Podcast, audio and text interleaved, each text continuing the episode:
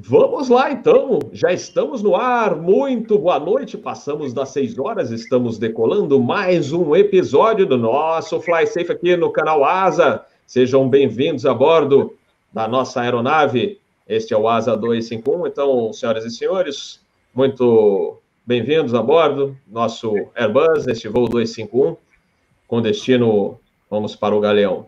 Tempo de voo estimado em 50 minutos. Nesse momento, Rio de Janeiro, céu parcialmente coberto, temperatura na marca dos 23 graus. Pela atenção, muito obrigado.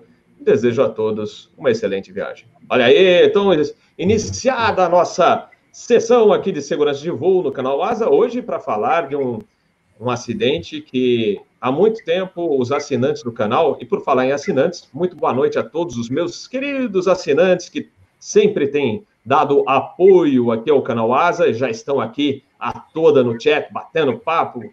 Então, é um acidente é, lamentável, como todo acidente, triste e até é, bastante triste, porque perdemos conhecidos, muitos conhecidos, além de todas as vítimas que a gente fica triste. Qualquer acidente é, não precisa ser, eu sempre comento isso, não precisa ser de avião. É, eu vou bater um papinho, já vou apresentar os nossos convidados, mas você sabe que o Captain Bob aqui, meu nome aí inteiro está embaixo, mas o Captain Bob ficou mais agradável aí para os ouvidos da turma, então é o Captain Bob aqui. Eu gostei, viu, tiozão? Tiozão que me deu esse apelido, eu gostei. Mas uh, eu gosto de bater papo. Todo mundo sabe que é para ser, são para ser, se é uma, um papo de 15 minutos, a gente faz em duas horas. Então é isso. E, e eu comento que é, qualquer perda repentina de um ente querido, ainda mais se for um filho, porque não é o normal um pai ou uma mãe enterrar um filho, né? Não é, não é da natureza, né? E ainda mais de um jeito violento. Eu recordo de um amigo meu da época do ginásio, quando ele perdeu a irmã dele num acidente de carro. E eu fui no enterro. É, é, é, é aquilo, e isso acontece no, no dia a dia, né? No mundo inteiro é muito doloroso para um pai, né, ver ter que enterrar uma, um filho ou uma filha. E a mesma coisa para qualquer acidente aéreo ou você perder entes queridos. Eu, minha esposa também, a gente conhecia o comandante mais antigo que estava a bordo. Eu também conhecia um copiloto é, que estava de extra nesse voo. E a gente conversa, bate papo com muita gente e vira e mexe a gente conta, pô, eu perdi uma pessoa nesse voo. Então é, é doloroso, mas por outro lado, é bastante interessante do ponto de vista de segurança de voo, da discussão de, do que tá, está relacionado a todo esse acidente, o que podia ter sido evitado, o que, que a gente pode aprender, o que, que a gente tira de, de ensinamento, o que, que a gente observa que falhou, o que poderia ter sido feito, entre outras coisas. Então, o papo, pessoal, prepare-se que o papo vai longe hoje. Então, vamos falar 3054, como eu ia falando no começo, é um, é um acidente que o pessoal que assina o canal vinha pedindo há tempos e hoje a gente vai falar dele, é, comentar, vamos bater um papo longo. Antes de eu continuar com o meu papo, como eu falei, eu gosto de bater papo, então eu, eu vou apresentar os nossos convidados de hoje. Vamos começar pela doutora Paula Moreira, psicóloga, que já vem participando aqui do canal Asa, quando a gente tem que falar da parte de psicologia, fatores humanos, é super interessante a gente escutar a doutora Paula. Boa noite, seja bem-vinda a mais um episódio do Canal Asa. Boa noite, Robert. Sempre, sempre uma honra. Obrigada. Também temos o Captain de A320 e membro do, eu gosto de falar isso, National Transportation Safety Board, o NTSB norte-americano, comandante Eduardo Berenstein, bem-vindo a bordo. Obrigado, obrigado a todos, boa noite. É bom sempre ser convidado. E o nosso querido Cláudio Lupoli foi indicado pelo André Almeida, grande amigo da aviação.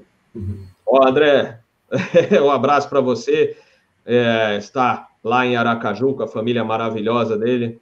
Então, faz tempo que a gente não toma um simples cafezinho. Estamos com saudades dos nossos bate-papos. E ele que apresentou o Cláudio Lupoli. E, e o Lupoli, ele falou: pô, mas eu não, não, tô, não vou aparecer demais. Tô aparecendo. Não, Lupoli você sempre é bem-vindo aqui, sempre trazendo ensinamentos. O Lúpoli foi do CENIPA, o, o, Centro de Investigação e Prevenção de Acidentes Aeronáuticos, é, e foi da Força Aérea também, vou na, lá no grupo de transporte especial, então tem uma experiência fabulosa também e muito ensinamento para passar para a gente. Boa noite, Lupoli. Boa noite, Bob. Obrigado mais uma vez por estar aqui. Boa noite a todos os ouvintes, aos outros convidados. Bem-vindo ao bordo. E, aliás, vou aproveitar, já até comentei aqui, eu queria mandar os parabéns para o pessoal do Cinipa que fez o relatório desse acidente, né? É, muito bem feito o relatório, é, tanto que só na parte de recomendações eu, eu nem coloquei, desculpe, é, nem coloquei no PowerPoint, porque era muita coisa. Então, eu prefiro.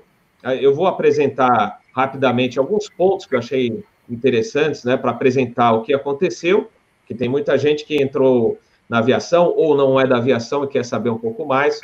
Então, eu vou apresentar rapidamente alguns dados desse voo, né, e vocês vão reparar que, inclusive, eu fotografei, eu tirei a página inteira, usei as, os dois, as duas maneiras aqui no PowerPoint, do próprio relatório final, que está muito legal, tá? Então, aí depois do PowerPoint, o próprio Eduardo também tem muita coisa para apresentar, que ele é, como eu falei, do NTSB, e o NTSB entrou nessa investigação. Então, vamos lá. Eu queria é, iniciar o nosso bate-papo comentando do dia ou daquela hora que aconteceu o acidente, onde eu estava, né? Minha esposa, por exemplo, que era, era da aviação ainda, grávida do meu filho mais velho, é, é, assim, foi muito chato, porque ela foi comissária, né? Hoje, naquela época ainda voava, né? Estava de dispensa porque estava grávida, mas é, não fez nada bem porque também ela acompanhou de perto o 402, né? Então, mas de qualquer maneira, eu estava saindo de uma sessão de simulador do A330 lá na CAI de Guarulhos, e aí eu saí naquele papinho do corredor, aí de repente passa um pessoal da CAI mesmo, não era nem de, de outras linhas da, da, da empresa e tal, passa assim com uma cara assustada, correndo pelo corredor assim. Sabe o que eu pensei? Eu falei assim, pô, será que deu briga? Né? Sabe-se lá, um aluno com um instrutor. E aí eu falei, perguntei para um que passou mais devagar, o que, que aconteceu, né? Aí ele falou assim, caiu um, um acidente com um Airbus, um A320, e nunca me passou que seria no Brasil. Eu falei, de quem? Da Lufthansa? Né? Não, não, vão aqui, datando 3054. Como assim? Não, aliás, ele falou da empresa, não tinha falado o número do voo, porque a gente ainda não sabia. Aí, onde eles estavam indo? Para a sala de descanso dos tripulantes na CAI, que tem a televisão. Estava todo mundo lá reunido. Já tinha acontecido. Aí, quando eu cheguei lá, é, eu comecei a observar assim, as cenas, meu Deus, é em Congonhas. Aí você pensa em todos os seus amigos da aviação, e, e um, aí começa um ligar para o outro, você está bem, você está bem, você está onde? Liguei para o meu instrutor, Leonardo Gonçalves, que hoje estava no exterior. Cara, pô, que, que, que alívio, né? É, o meu instrutor da, da época de comando, que a gente tinha é, muita amizade naquela época, e cada um, um ligava para o outro para saber como é que, que, que estava cada um, né? E a gente não tinha muita informação, mas só vendo aquele, aquele acidente. E sabe o que, que falaram na sala quando a gente viu aquele avião? Isso aí é mais um, uma vítima do apagão aéreo. Olha só, aí entra até uma, um fator humano, um pouco da, da, do psicológico da nossa, daquela época. Por quê? Porque a gente tinha vindo de um acidente, daquele acidente da Gol com o, o Legacy, que depois entrou naquele é, apagão aéreo, como foi chamado, é, justamente porque a, é, teve problema com o controlador de voo, entrou em operação padrão, a gente às vezes ficava seis horas no cockpit para conseguir uma autorização de tráfego para sair de um lugar para outro. É, todo mundo cansado e, no fim, um culpava o outro, ah, porque isso é falta disso, é aquilo. Então, foi um, uma época muito difícil, não só para pilotos, como para controladores de voo. Muito pesado. Eu lembro, é, quando eu cheguei em Guarulhos uma vez, o Miron, que ainda trabalhava, nosso amigo da, que trabalhou na Torre Guarulhos. Ah, você tá aí? Ah, tô, que a gente reconhecer a voz. Cara, melhor se descer para um café aí, porque vai demorar, tá tudo parado. É, aconteceu coisas absurdas. E a gente, naquele, quando bateu o olho, falei, e não foi gente da empresa, não, é, é, envolvida, foi gente de outras empresas que estavam lá também. Falou assim: não, isso aí é mais um acidente que se deve ao apagão aéreo.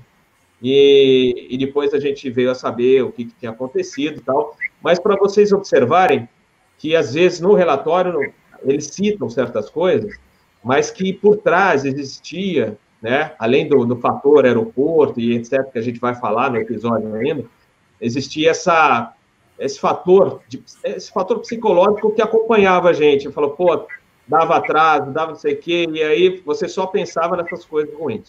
É isso, pessoal. Eu, é isso que eu queria é, comentar da hora do, do acidente. Infelizmente, o comandante é, o que estava voando, operando, que era o mais antigo da companhia, era conhecido meu e da minha esposa.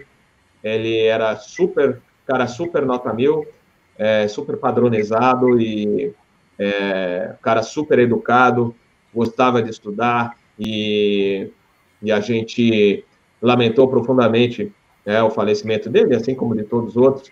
O, o copiloto, é, vou até citar o nome dele, porque era um cara é, formidável, o Coelho. Coelho estava de extra, aqui, é aqui do Rio Grande do Sul. É, cara, eu fui safety dele e quando ele entrou na, na companhia e ele é, piloto de mão cheia, sabe? Era instrutor de acrobacia no Rio Grande do Sul e passei o avião para ele é, um mês antes né, do, do acontecido. E foi a nossa despedida lá. O cara nota mil também, cara super competente. Ah, então, é, são coisas que a gente, né, que, quando acontece um acidente desse e a gente é, é da aviação, pode passar por, por isso, perder entes queridos. Né? Então, pessoal, eu vou, é, se vocês permitem, e se o computador ajudar, que ontem é, a nossa internet não colaborou, computador deu uma instabilidade até em função da, da internet, eu vou apresentar para vocês um PowerPoint, são acho que 18 páginas, um breve resumo, alguma, como eu, é, eu falei, eu citei é, é, nesse PowerPoint são fotos ou cópias do próprio relatório final do CENIPA, que eu falei que está muito bom. Deixa eu alterar aqui, só para a gente esperar que não, não dê problema aqui, mas a gente vai tentar então apresentar esse PowerPoint para vocês. Se houver problema de comunicação, sumir minha voz, vou pedir aos colegas aqui para me avisarem, porque aí a gente para, tá? E, e aí a gente tenta retomar. Tá bom? Então tá aí. Acho que vocês estão observando, né, o PowerPoint já, 3054, 17 de julho de 2007. Então, essa é a aeronave, é, vocês têm aí a configuração de assentos dela, é, todos os dados. Então, isso aí, por exemplo, eu tirei do relatório final, a fotinho é, deixei aí, inclusive, com o fotógrafo pedindo a licença para usá-la aqui. Então, tá o nome dele aí, de onde a gente tirou. É, foi essa aeronave que sofreu o acidente. E aqui é interessante, olha, o piloto em comando, que era o mais antigo, tanto o, os dois, olha, vocês observem, porque eram dois comandantes voando. O mais antigo da companhia, é, o piloto estava voando à esquerda, estava lá, olha só a experiência dele, mais de 13 mil horas de voo. E o que estava à direita, que era o recém-contratado da empresa, tinha mais experiência ainda, 14, mais de 14 mil horas de voo. Só no Airbus é que ele tinha pouca. Por quê? Porque naquela época é, a empresa estava estava contratando comandantes, porque houve um boom, é, apesar de toda aquela crise do ano anterior, houve um boom desde 2005 na, na, na economia e principalmente um crescimento legal das empresas aéreas, né? Então, muita gente sendo promovida, etc. E a empresa não teve outra alternativa, assim como a Gol. A, a VASP fechou em janeiro de 2005 e os pilotos é, foram para divididos entre a Gol e a TAM, e a Varg depois também né, uh, fechou, acabou encerrando operações e mais gente foi para essas empresas e já entraram direto como comandantes pela necessidade, né?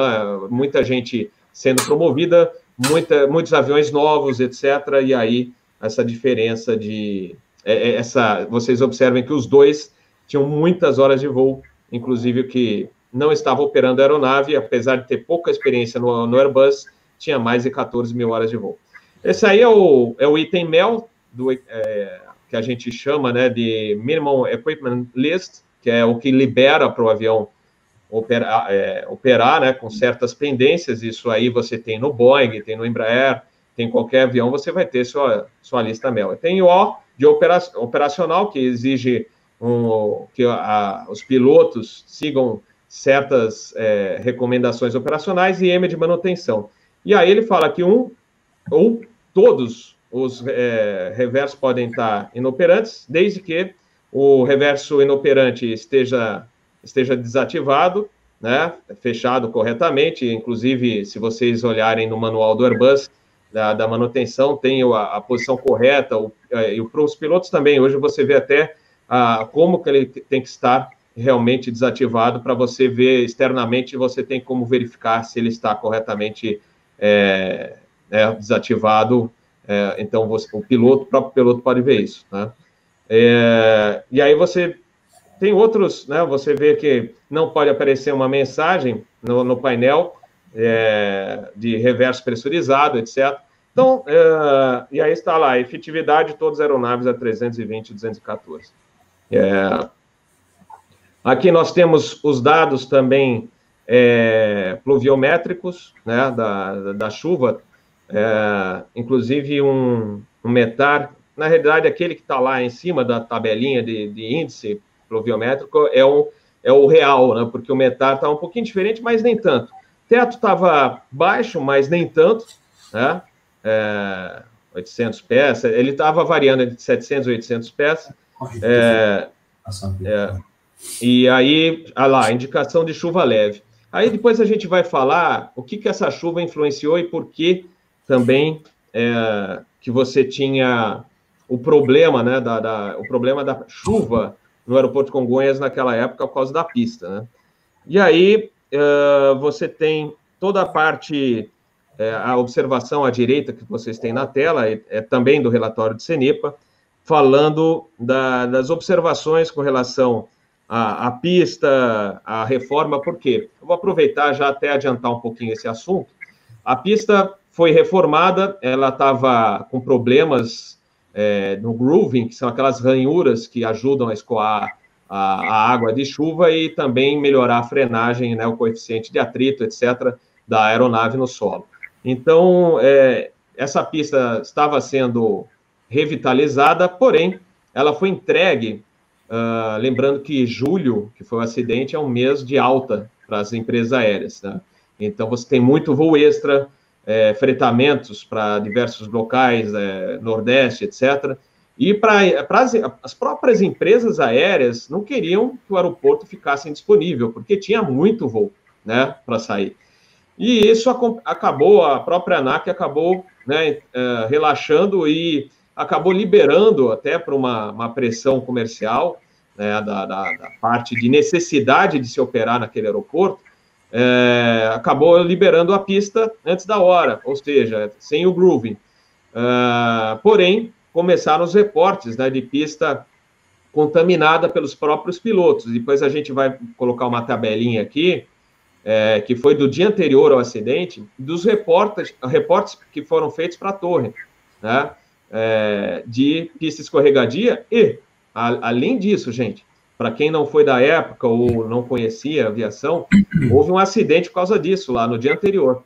O que poderia ter sido feito é choveu, parou, é, mas não aconteceu isso, infelizmente, porque isso é uma, um dos fatores, porque se, é, mesmo com a pista do jeito que estava, de repente vamos liberar a pista, é, se a Infraero, que era administrador, o ANAC, falou, olha, vamos fazer, vamos fazer o seguinte, e hoje é feito assim, tá?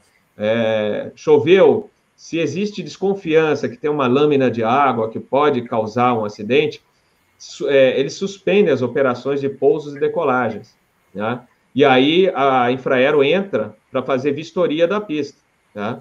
E isso aí não teve naquela época, só tinha, a gente tinha o reporte do, do piloto, e no dia anterior a gente teve o acidente. Olha lá, o Pantanal o ATR que saiu da pista no dia anterior.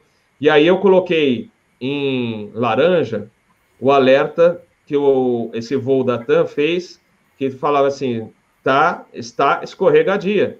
e em seguida, ó, pouco, pouco tempo depois, o Pantanal saiu, teve, sofreu um acidente.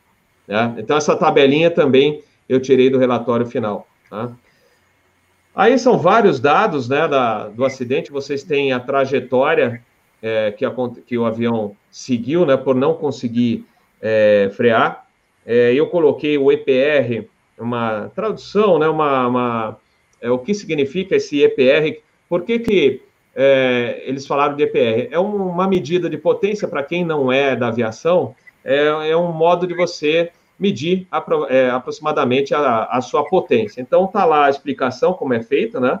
A razão de pressão do, do motor, EPR, é, o motor a jato, é a razão pressão é, da descarga, né, da, de turbina, dividida pela pressão da, da entrada do compressor. É, é básico, se a gente for explicar mais, a gente tem que abrir um PowerPoint só especial disso. E aí, o que, que se, se captou no Fly Data Record, né, nos dados, porque é, depois a gente vai falar que não teve como provar que a alavanca realmente do. A gente já vai explicar tudo isso direitinho para vocês, que uma manete ficou lá em climb. Pelas indicações do Flydata, sim. Tá? É, se você. Depois eu vou mostrar aqui no, no, no PowerPoint, tem o console das manetes do A320. Se você deixar uma em climb e a outra em full reverso, é muito esquisito. Já houve acidentes, inclusive a gente vai mostrar alguns deles, pela mesma falha. Mas se você observar, aí que eu falo, se, se realmente houve essa falha, eu acho que existe existiu uma grande pressão psicológica uh, na parte da operação em função da pista escorregadia, da, entre outros fatores que depois eu vou comentar com vocês. E aí, pelo Fly Data, vocês olham o EPR de um motor reduzido e o outro acelerado, foi o que, que levou a, as autoridades, e principalmente a CENIPA, a falar assim, olha, o, o motor não foi reduzido adequadamente, né? E aí fizeram os testes em simulador de voo do A320, é, realmente é, foram, é, foram feitos testes aqui e lá no exterior, e não conseguiram, se você executar o, o pouso do jeito que foi feito, deixando a manete incline e a outra reversa, você não vai conseguir frear esse avião e, e aí eles falaram, inclusive, que é, eles fizeram testes. É, isso eu até também fiz só para. Na época, né, eu, é, no simulador, a gente chegou a fazer isso. Fechar. O, você está com um motor no, com reversível aberto, fecha, e aí acelera, bota em toga e sai voando. E, e o avião saiu voando. E aí ele, eles mostram que eles fizeram esses testes também, e o avião saiu voando. Mas por que que a tripulação lá não fez isso? Porque o manual da Airbus, o manual do Embraer, o manual da Bombardier, o manual do Boeing é sempre a mesma coisa. Se você já abriu o reverso, não tente decolar de novo, porque na arremetida, né, ou no reject landing, você pode de repente aquele reverso que você abriu não fechar para uma falha. E aí você já sai também voando com outro problema para você se sair voando. Tá? Então, lógico, depois do simulador é, foi feito e deu certo. Mas eu lembro de um avião, ele é antigo, não pode se falar, comparar com um avião moderno. Mas tinha um avião que o 707, o Boeing 707, ele é, já estava cansadinho nos últimos anos dele, e era comum você ver, por exemplo, o Boeing 707 da Varig pousar em Guarulhos, ou da Linhas Aéreas Paraguaias, e o mecânico, depois que o avião estacionou, ter que ir fechar o reverso na base da porrada, com calço, porque o avião abriu o reverso e não fechava direito depois do pouso. Então, por isso que eu acho que desde a, dos, dos tempos de antigamente é, existia essa recomendação. E aí, os sustos, né? A, o Cenipa fez um, um compilado dos vários é, acidentes que já aconteceram ao redor do mundo, é, com assimetria de potência. Essa foto do Air France eles colocaram 300, mas eram no 747-200. Ele teve assimetria de potência no pouso no Galeão, pela pista 15. Eu só não sei se na época desse acidente era 14 ou 15 já, né? A numeração mudou, mas acho que ele já era 15. E aí ele saiu da pista, foi parar lá onde hoje é o terminal de cargas, né? Quebrou, mas não, não matou ninguém. E esse é o Airbus da Cruzeiro, né? O famoso, olha lá, o manchete do, do jornal Avião da Cruzeiro dá susto ao descer no Salgado Filho. Também teve um problema de redução, a tripulação deu o reverso, mas o motor não veio por um problema da aeronave e ele foi parar é, no mato. É, então não matou ninguém, mas deu um susto grande, né, na, nos passageiros e foi, pegou a tripulação de surpresa também, porque o pouso foi, você lê o relatório do acidente, né, o, ele falou, pouso maravilhoso, mas depois o avião saiu da pista, né. É, e aqui a gente está em inglês aí, mas só para a gente recordar alguns acidentes onde a tripulação fez exatamente o mesmo erro, deixar uma potência em climb e outra em reverso, né? Depois a gente pode explicar para vocês certinho essa operação do, dos manetes, né, da, do pouso. É, esse America West, na realidade, foi uma falha. O avião estava com os dois reversos é, certinho, a operação estava normal e por um descuido, na, eu acho que foi na hora de botar em idle o, um dos motores, o comandante que estava voando, acho que era o comandante, acabou dando toga no manete, né? Foi muito violento e o, avião acelerou e aí deu essa simetria e acabou saindo da pista. Né? Esse é outro também que aí houve o erro, a falha na operação é, e aí acabou sofrendo acidente. Aqui um breve esqueminha e o tal da rotina chamada H2F3, que é justamente o upgrade que, exi que é, existia né, na, na, época do acidente do 3054, é, que permitia uma melhora no sistema, justamente como houve esses acidentes, a Airbus disponibilizou isso, já existia esse upgrade é, que seria feito ao longo do, do tempo, e depois do acidente aí que é, porque ele não era obrigatório, era recomendado. E aí depois é, foi necessário, com um acidente grave desse, eles fazerem o upgrade. E o principal é que se você não coloca o manete na, na posição de reverso, ou em idle pelo menos, ele te dá o alerta no seu painel falando assim, é, first lever not at idle position. Então, é, é, você tem esse alerta dizendo que você não trouxe o, o a manete para trás adequadamente. Né? Aqui, olha lá, é, aí vocês têm o, o, console, então vocês têm a, a parte de, de idle, aqui, ó, aqui é a parte do reverso. Ó. Então, agora imagina aqui, você tem climb, o Flex MCT, né, que é para emergência ou a decolagem flexível. O que, que é o Flex?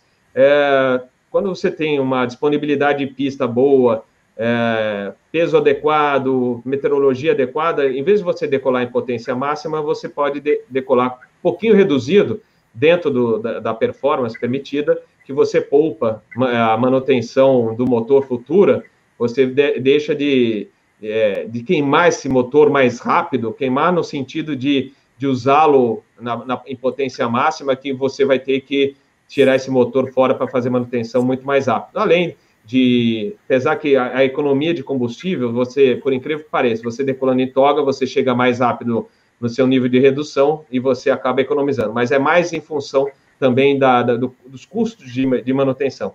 Mas vocês imaginem um, esse, esse aqui, esse primeiro é, manete do lado esquerdo, na posição aqui embaixo, full reverso, e o outro aqui na frente, incline. Ó, vocês olham onde está o Klein. Então, você olhando isso, a gente já fez isso no avião, é, quando estava em solo, ou mesmo no simulador, para a gente olhar, é meio esquisito, né? Então, a gente acha muito, muito estranho isso. Aqui na, na foto de Congonhas, vocês também têm a trajetória, como o avião saiu e acabou cruzando a avenida. É interessante mencionar, fala assim, pô, por que, que ele não desceu é, avenida, né? Podia ter sido pior é, pego carros aí na, na, na Avenida Washington Luiz falou assim, sabe por quê? Ele estava com tanta potência porque ele não reduziu adequadamente, é, justamente por a gente não sabe, a gente vai discutir isso durante o episódio, se ele realmente deixou em climb, o comandante estava operando, ou se ele, ou por uma falha do sistema, ele não reconheceu que o, ele tinha, de repente, trazido a manete. É, isso está bem claro no relatório do CENIPA, que eles não conseguiram identificar se essa manete, essa manete foi realmente deixada incline. Por quê? Porque derreteu, né? o avião é, explodiu e aquele console central derreteu. Eles tentaram fazer diversas avaliações, raio-x, levaram para o CTA, mas não conseguiram realmente falar, olha, foi deixado lá. Então, ficou essa dúvida e o Berenstein vai discutir também. Uh, essa, esse gráfico é da reza, é, que é o Runway End Safety Area, ou seja, uma área recomendada é, que você tenha, né, pelo menos 240 metros. Se fosse em Guarulhos, certamente esse acidente não teria é, a proporção que teve. Por quê? Nessa época não se cobrava, se a, não, tá, não existia essa cobrança e nem a, a fiscalização, a exigência que, para que o aeroporto operasse com uma reza mesmo que, mesmo que imaginária. É, por quê? É, imaginário? Como assim? Porque a, logo depois do acidente, eles falaram, pensaram, ah, vamos fazer um viaduto, como tem na Ilha da Madeira, é, vamos é, derrubar, fazer uma pista nova entre as duas pistas, maior, com, com mais área livre, e falaram, falaram, mas o que foi efetivado realmente depois do acidente, que ajuda bastante, eles, é, nos cálculos de performance, hoje você trabalha, por exemplo, com um programa homologado de iPad, antes a gente fazia tudo com base em gráficos, tudo na mão com os manuais que você tinha a bordo, e aí você calculava a pista requerida para pouso tal, e, e aí você não tinha essa reza, né, porque não existia né, até o acidente. E hoje você tem ela imaginária, ou seja, diminuiu-se o tamanho da pista no papel. Tá? Então, hoje você tem essa, é, essa distância é, já restrita dentro da pista, justamente é, prefeitos de cálculo de performance, 125 é, metros a menos, por exemplo, na última, na, na cabeceira oposta, e já ajuda bastante. E, inclusive, isso, quando você vai fazer um curso de performance, para reciclagem, ele ressalta bastante isso, que, olha, quando você fizer o, os cálculos é, de performance no seu iPad, lembre-se bem que isso já é com a reza imaginária, ou seja, além de toda a segurança que a gente está te dando aqui da operação, você ainda tem esses 100, cento e poucos metros a mais de lambuja, ou seja, você tem esse acréscimo que foi colocado aí é, depois do, do acidente na, no, no, aeroporto de Congonhas, nessa operação de pista. E, e você observa é, em diversos aeroportos, a mesmo Guarulhos, que foram feitos novos cálculos é, de reza, uh, justamente para dar essa segurança, foram feitas, inclusive, obras, tal, é, para deixar o mais adequado possível dentro dos padrões internacionais exigidos. É, você tem, em Congonhas, não tem a tal da, da stopway, né, que você pode usar para cálculo de é, aceleração e, e, e para uma, uma, abortagem de decolagem, na né, reject takeoff, né, é, accelerate and stop distance, a gente fala, né, que é justamente uma lambuja mais uma um asfalto a mais que você vai ter para parar o avião se você tiver uma rejeição para efeitos de cálculos, é, você tem essa stopway. Mas o Congonhas, por incrível que pareça, tem clearway, né, que é justamente uma, uma área imaginária na trajetória de decolagem, que você sabe que se você tiver uma perda de motor na decolagem, você não vai bater em nada, e é uma é um para efeitos de cálculos de performance, a Clearway é, para Congonhas existe, né? Ela tem uma margem toda calculada de acordo com as regras internacionais, uh, justamente para você é, seguir adequadamente o que é exigido aí no, no exterior e entre a própria ICAO, etc. Né? O uh, que, que eu posso falar mais uh, do acidente? Eu vou ainda passar alguns slides. Uh, a gente vai falar da parte humana, de tudo que envolveu, porque tem muito, como eu falei no início do, desse episódio, tem muito papo para a gente, muita coisa para a gente debater, mas o avião, como um, um, um dos manetes ficou na posição reversa e outra em climb, o avião não entendeu, o computador não entendeu que essa tripulação queria pousar no, no, no, no aeroporto. Então, por isso que não reduziu, né, não se reduziu a, a, a, potência, não houve essa redução, e aí, consequentemente, o auto brake, que é um sistema de, que é de frenagem automática, ele ajuda você a, a frear, então você tem o, no Airbus Auto Brake Low, ele vai quatro segundos depois do toque dos pneus, aí ele vai ele vai iniciar. E com o medium é, ele vai com dois segundos ele já inicia é, essa redução, essa frenagem para você e aí você só vai você pode tirar o auto brake, por exemplo, é, pisando, pisando nos freios do avião. Isso aí a gente viu é, lendo o relatório que devido à falta de redução da, da, da, da frenagem, não havia deceleração do, do avião, aí os pilotos pisaram no, no freio justamente é, que não viram, inclusive, como o avião não liberou o auto-brake, não houve, não houve de, deceleração, a desaceleração do, do avião. E aí você tem um call-out que você fala no cell, né? É, e aí os spoilers também é, não entraram por causa desse problema de, uma, de um, uma potência aparentemente, né, uma manete ter ficado incline. Com isso, esse avião cruzou a cabeceira com mais ou menos, né? Vocês é, têm esses dados aí também que a gente vai passar de novo, 140 e poucos nós, e ele saiu da pista para bater depois do prédio com 96 nós, ou seja, ele praticamente não reduziu. Né? E por isso que ele não desceu o barranco e não levou o carro também, porque ele estava praticamente com a aerodinâmica adequada, mas é, é aquilo, por isso que o pessoal que fez a, o teste simulador, quando deu potência, ele logo conseguiu sair do, do chão, né? Porque ele estava muito veloz, né? E, e, realmente não ia conseguir frear esse avião é, a tempo. O, o anti-skid estava operando, tá? O auto brake e os spoilers é que não entraram, tá? desse, desse avião. E aí eu, eu, eu, coloquei, vocês observam que o texto é longo, mas um monte de, são várias é, é, aspectos ligados, a gente, eu não vou ler um por um, porque a gente vai discutir isso, é, cada tópico, um por um com vocês, tá? Mas, é, mais uma vez, os parabéns para o Cenipa, é, não só pelo relatório que apresentou, olha aí, mais recomendações, etc. Eu não vou é, esticar tanto nessa parte aqui, é, para a gente poder comentar mais sobre esse acidente, bater um papo, e aí, através também do chat, eu quero trocar essas informações, né, essas, esses questionamentos, é, justamente com vocês. Então, olha, vocês têm é, justamente falando dessa. É, é, existia já, isso é importante salientar, que existia a necessidade que os aviões existia em termos. Já a ANAC já estava para publicar, para ser publicado, essa exigência de se operar, a empresa operar com os reversos, os dois, né? É, ok, em Congonhas. Mas, é, assim, por exemplo, como aconteceu naquele acidente de runway incursion na Itália, o, que o radar de solo ficou anos encaixotado, infelizmente essa norma só foi realmente efetivada depois do acidente. Porque se ela realmente tivesse entrado antes né, do acidente, né, como deveria, poderia ter entrado, isso aí, por isso que eu coloquei em vermelho aí, é, a, o, né, o acidente poderia ter sido evitado, porque esse avião não seria escalado para esse voo. Né?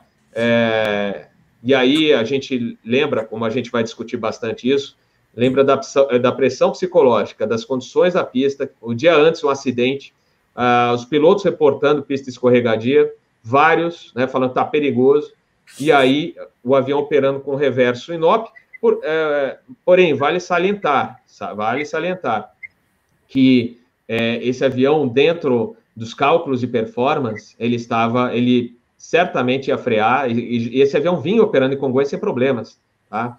É, se essa potência não tivesse ficado lá em Klein. Tá?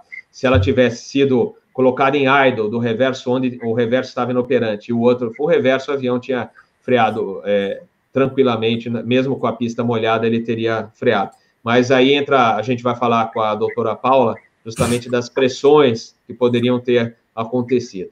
E aí, infelizmente, né, o saldo são 181, né, é, passageiros, incluindo cinco extras, duas crianças de colo, seis tripulantes e 12 vítimas em solo, total de vítimas fatais 199. É o memorial é, do acidente, é, que eu acho, inclusive, é um local ficou muito legal com essa árvore, tem uma, uma, é, uma representação muito legal essa árvore da vida, né?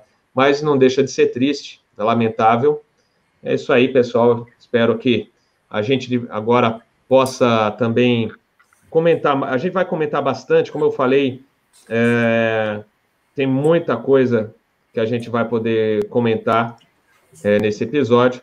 E eu vou começar, então. Eu, o Berenstein, não sei se ele. Ah, tá aí.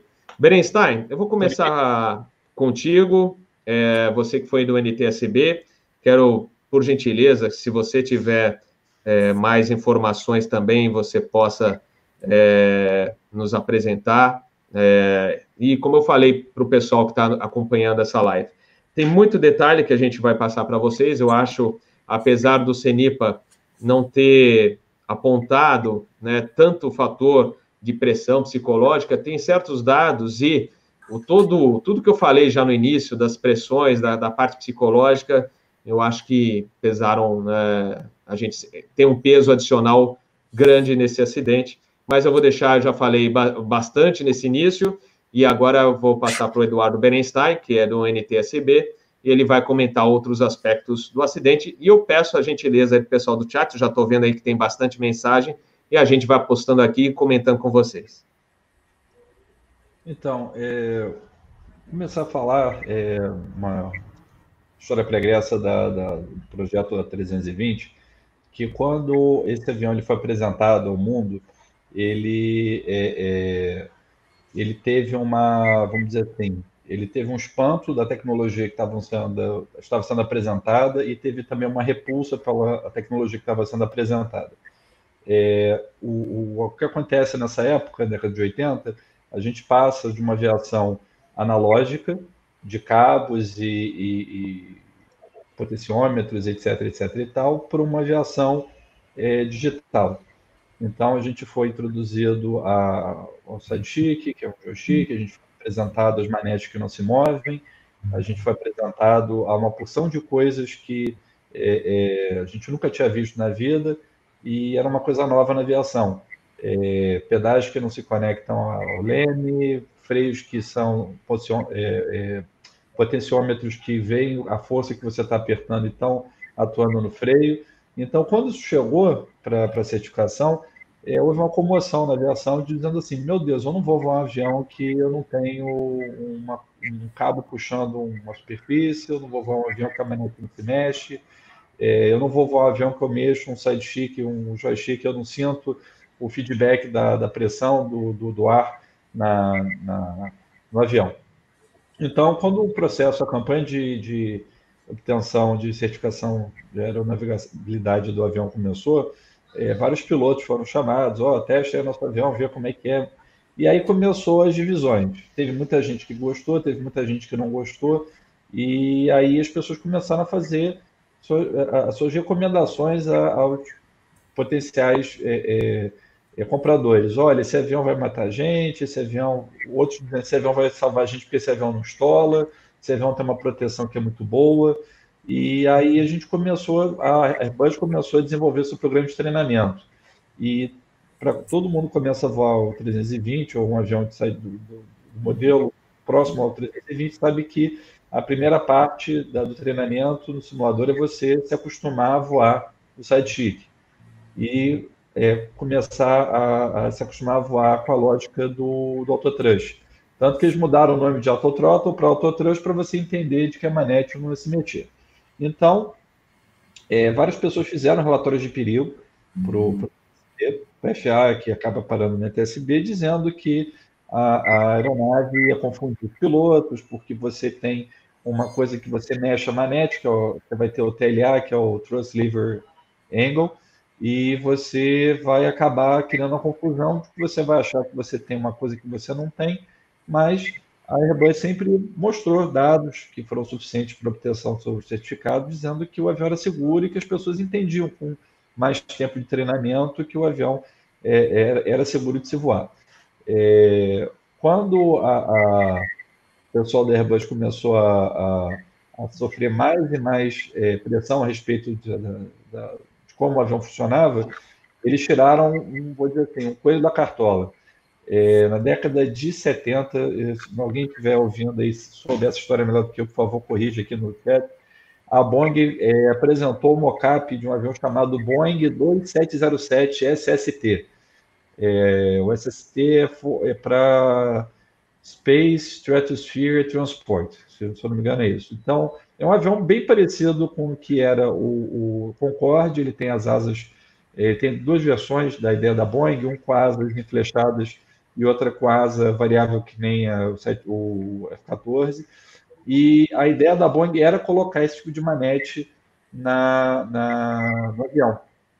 E aí a, a Airbus falou assim, a gente só está botando dentro da nossa aeronave algo que a Boeing já estava programando em colocar na sua aeronave, que ia ser esse avião, que o que ele ia fazer é decolar, subir para a atmosfera, voar 15, 20 minutos, cara ia botar a manete em idle, o avião ia fazer sozinho, ia descer e pousar que nem um planador, é, que nem o caso do, do, do Space Shuttle.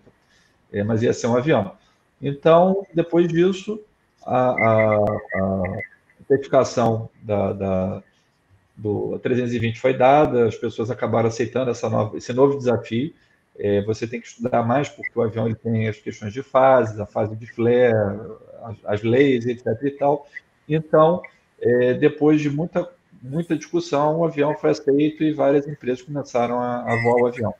É, eu separei alguns acidentes aqui que geraram problemas com a questão de, de é, vamos dizer assim, de paralaxe, de entendimento de, de como a potência do avião está sendo comandada, então eu tenho aqui. Opa, desculpa, eu vou pegar aqui no WhatsApp que eu mandei para você, Robert. A gente teve um, um, caso de um Air Canada que foi o Alpha Charlie. Alpha Charlie 1804, a gente teve um LX 2077, que foi o primeiro, foi um caso também de um A220, e o SR 702. É, foi um mal entendimento de gerenciamento de manete, acabou gerando um acidente, um incidente dos aviões.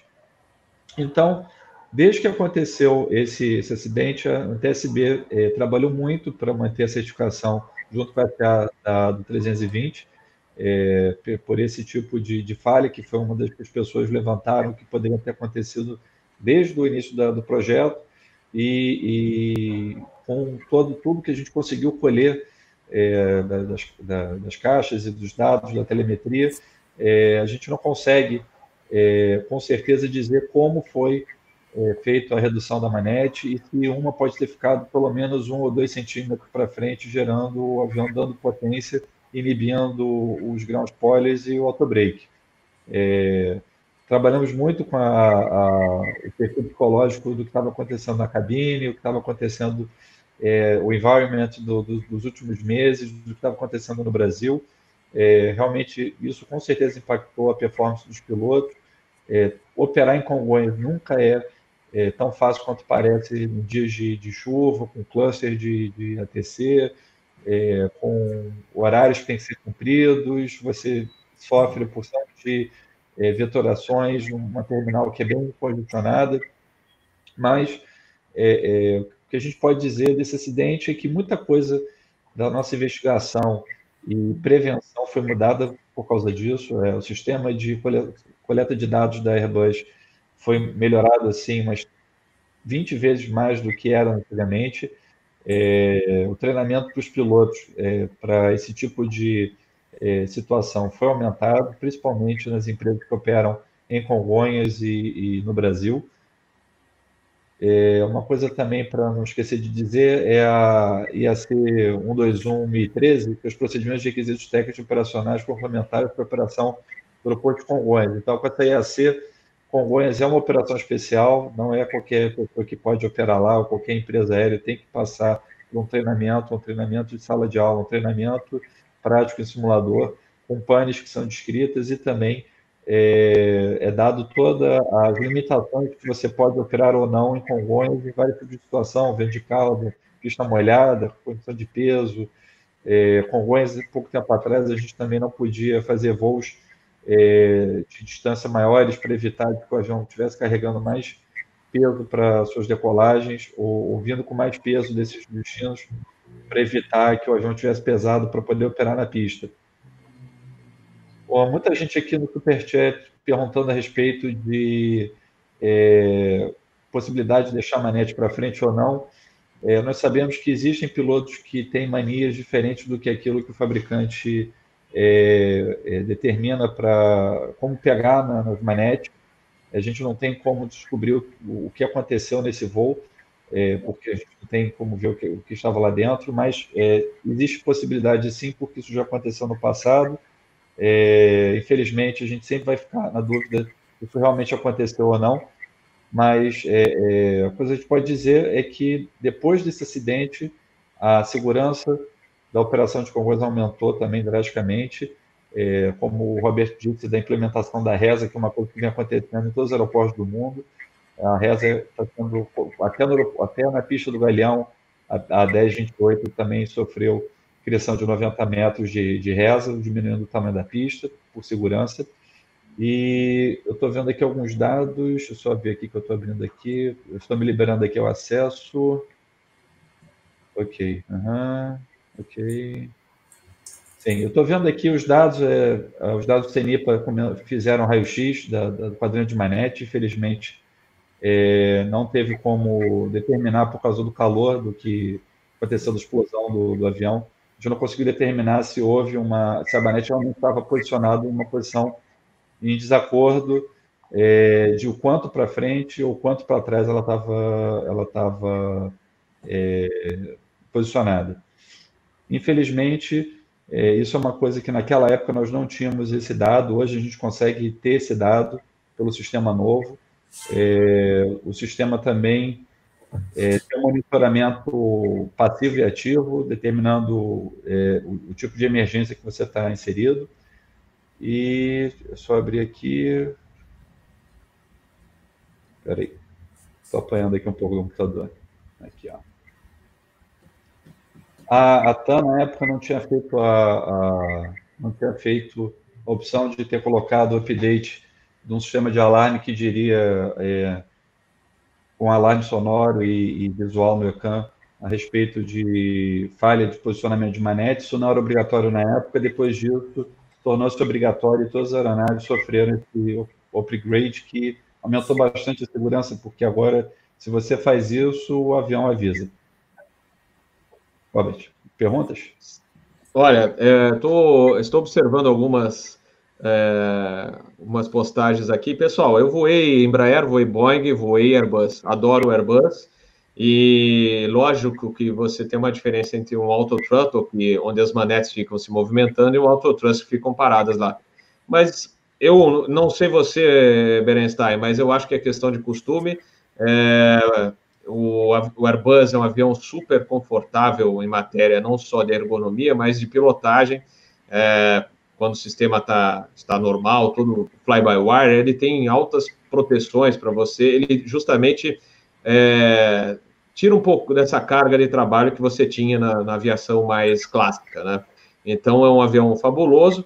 É, quanto ao auto-thrust, né, que ele não se movimenta, é, o que requer é um monitoramento adequado da tripulação, sempre lendo né, o que está anunciado lá no seu painel, é, comandou algo no, no, piloto automático, mudança, confere, é só conferir, está funcionando, tá. É, foi, não, não é questão de estar funcionando, é, foi ordenado tal mudança de rumo ou de altitude, e você vai ler lá no seu painel, foi, ah, entrou, beleza, tá tudo certo. É, regime de potência, porque, é, lógico, ele favorece até, uma, talvez, talvez uma complacência do pessoal ficar acomodado, mas a tripulação não pode justamente a gente estuda os acidentes aéreos, é, justamente é, discutindo o que acontece, onde a tripulação fica complacente, é aí que mora, mora o perigo, né? Então, é, hoje você tem o CRM, é, você tem um grande é, CRM, eu diria, um nível de CRM alto na, dentro da companhia e de todos os empresários grandes do mundo. Então, o monitoramento, e vale lembrar, isso aí eu eu lembro bem da frase do Arcaldi, meu instrutor na Rio Sul, lá no simulador. Lembre-se, o voo é dos dois, não é de um só. Então, um monitora o outro. Tá? Então, é isso aí da parte do automatismo do Airbus.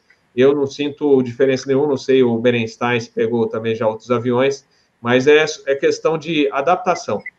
Ah, citaram a Varig, ah, se acontecesse na Varig, não... É? gente, é, o avião não sai é, com nada, você não, como piloto, o piloto não é tão irresponsável assim, desculpe se a pessoa que postou não, não gostar da minha, da minha resposta. Eu não saio com o avião se tiver algo pendente que eu falo, não, primeiro, não é liberado o mel, não vai sair. Uhum. É, segundo, principalmente, gente, segurança de voo.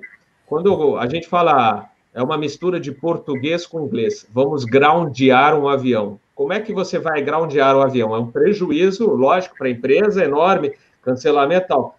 Mas a gente chega ao ponto de groundear um avião quando realmente você vê se ele tem uma pane que não libera mel, que é o que está previsto pela fábrica, ou, e principalmente, pela segurança de voo.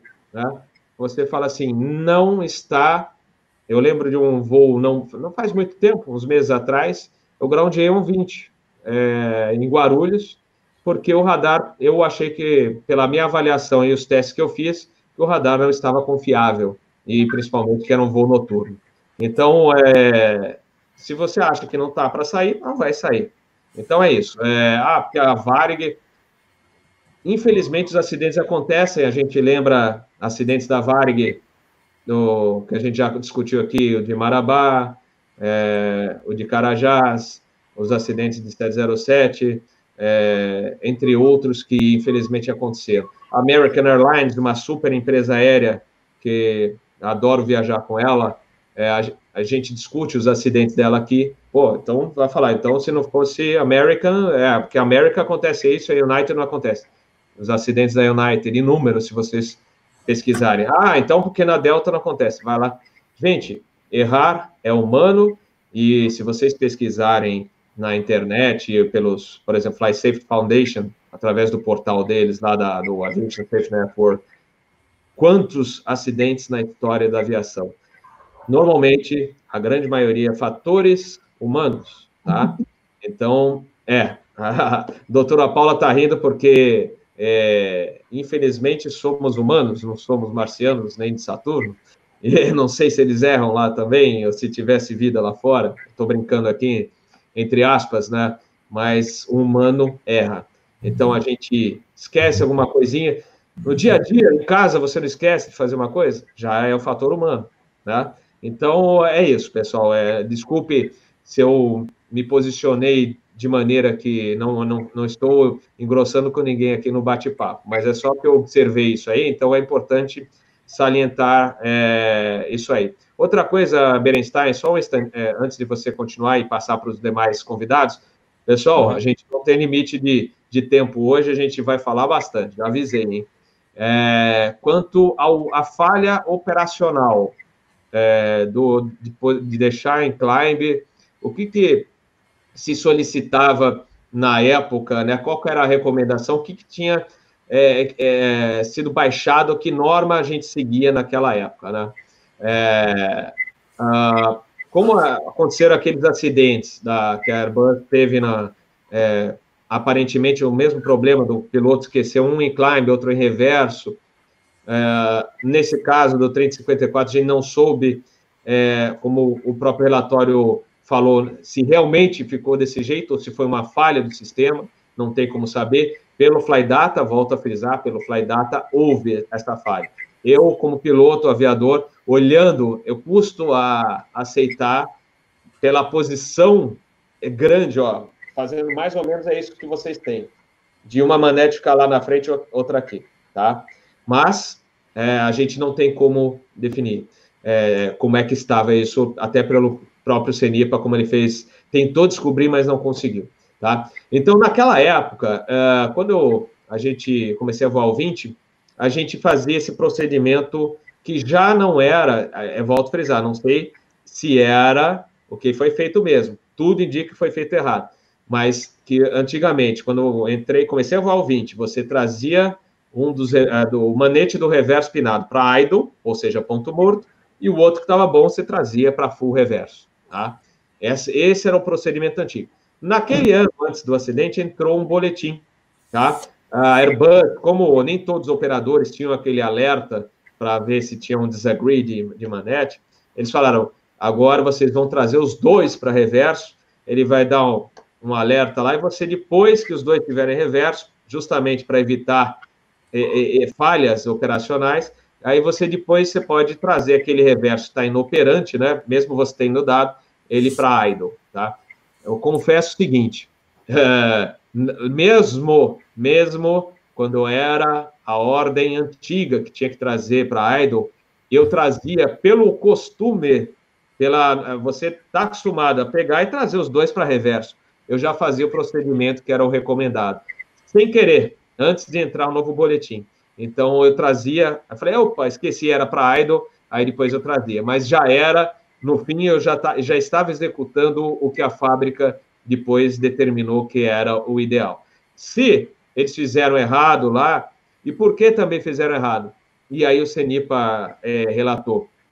É, existia, e assim, hoje já mudou bastante, já está muito melhor, mas existia. Onde é que está essa informação? Está naquele manual. Vamos lá pegar o manual. Ah, e para isso, mas não é o mesmo, mesmo assunto? Não, esse assunto está lá no outro manual. Ah, e, e essa operação, onde é que está? Não, não está no MGO nem no manual do software. Isso aí está lá no boletim, aí você vai buscar lá atrás, lá no manual de boletim que está lá. Esse, é, esse é uma da, era uma das falhas que, ah, como a gente sempre fala aqui no FlySafe, às vezes acontecem as coisas para se consertarem, se melhorarem, como foi o American 91 que a gente discutiu na terça-feira, a mesma coisa. Aconteceu, infelizmente, o um acidente e aí eles começaram a, a ajustar o que estava errado. Tá? No, no, caso do 191 foi a manutenção, procedimentos de manutenção errados. Então, isso era uma das falhas que o CENIPA indicou no, no relatório final. Assim, os manuais tinham, era, as coisas estavam espalhadas, dificultava o acesso para os tripulantes e os tripulantes tinham que lembrar onde é que está isso, qual que é agora? Ah, que saiu outro boletim. Então, isso é, isso complicava, sempre foi um, um, complicador e, felizmente, as coisas estão mais agrupadas agora. É, então, é, é, uma, é um, uma coisa que eu queria falar já, tocando, voltando a falar do acidente. CRM, né, a gente vai entrar todo... Paula, doutora Paula, calma que tem muito, muita matéria, muita coisa para a gente já falar, eu vou, a gente vai, vou deixar isso tudo contigo, eu vou fazer diversos questionamentos, e CRM, foi melhorado. Pô, aquela. É, é, isso é uma coisa que eu discuti com a doutora Paula antes da gente entrar no ar, que era um comandante antigão voando com outro comandante recém-contratado. Já existe, isso não precisa ser o comandante recém-contratado. Vão voar dois comandantes. Eu lembro do comandante Rock, é, que ele voou na. Ele era o safety da TAM, muitos anos, depois voar para o exterior. Quando ele, ele fez uma palestra é, num simpósio de segurança de voo, justamente daquele acidente do Air France, do A320 em demonstração, que o avião não, foi fazer um raso e acabou não subindo. E uma das coisas que ele apontou foi justamente isso. Eram dois comandantes é, que se conheciam, é, porque assim, você tem um comandante com piloto, sempre tem aquela troca, né? Sempre aquele. O comandante, não que não vá ter, é, se você pega dois super padronizados, logicamente você vai ter e tal. Mas Pode acontecer, eu falei, pode acontecer. Um comandante ou se sentir meio, pô, esse cara é o antigão, né? E eu, de repente, acabei de entrar na empresa. Não, ele deve saber o que está fazendo. Quantos acidentes não aconteceram isso? É, pô, aconteceu. Está é, tá acontecendo isso? Não, mas ele é mais antigo no, no avião, né? Então ele deve estar tá sabendo. Mas então vocês observem que até nisso, nesse caso do acidente, e eles apontaram, como a empresa estava contratando muito comandantes e, e, faltava às vezes copiloto. Isso aconteceu na VASP, gente. Olha, queria lembrar disso. Ah, porque foi lá na, na, na empresa do 3054. Não na VASP. Na VASP, quando a gente estava no final, em 2004, todo o grupo, eu voava o 737-300, todo a maior parte do grupo de copilotos e comandantes já, já, tinha sido, ah, já tinha sido contratado pela Gol. E começou a faltar gente. Tanto que o Márcio, o Márcio que participou ontem do nosso bate-papo da, da VASP, ele chegou assim, em tom meio de, de brincadeira, falou: Robert, não dá para você hoje voar de comandante, que a gente está sem comandante para fazer o voo. Tá? É, eu falei: olha, agradeço o seu elogio, já está me promovendo comandante, mas não posso. Então, essas coisas acontecem em empresas aéreas do mundo inteiro. É, voar comandante, comandante, às vezes o copiloto que ia voar deu uma dispensa médica, é, o outro foi acionado, estava de reserva, já foi acionado, quem que sobra no DO? Outro comandante. Então, você vai voar com outro comandante. Não precisa ser necessariamente no, nesse caso. Então, sempre você vai, pode acabar com outro comandante. Então, é isso que eu queria falar. Berenstein, você quer continuar? Eu passo para o Lúpoli, depois eu vou, é, com todo respeito, viu, doutora Paula, vou aproveitar e explorar bastante seus conhecimentos na área de, de fatores humanos. É só mais uma coisa para poder dividir o tempo com eles, claro, senão a gente vai dominar o papo. É, uma das coisas que aconteceu quando o 747 é, é, 300, é, desculpa, quando o, 747-200 é, perdeu o.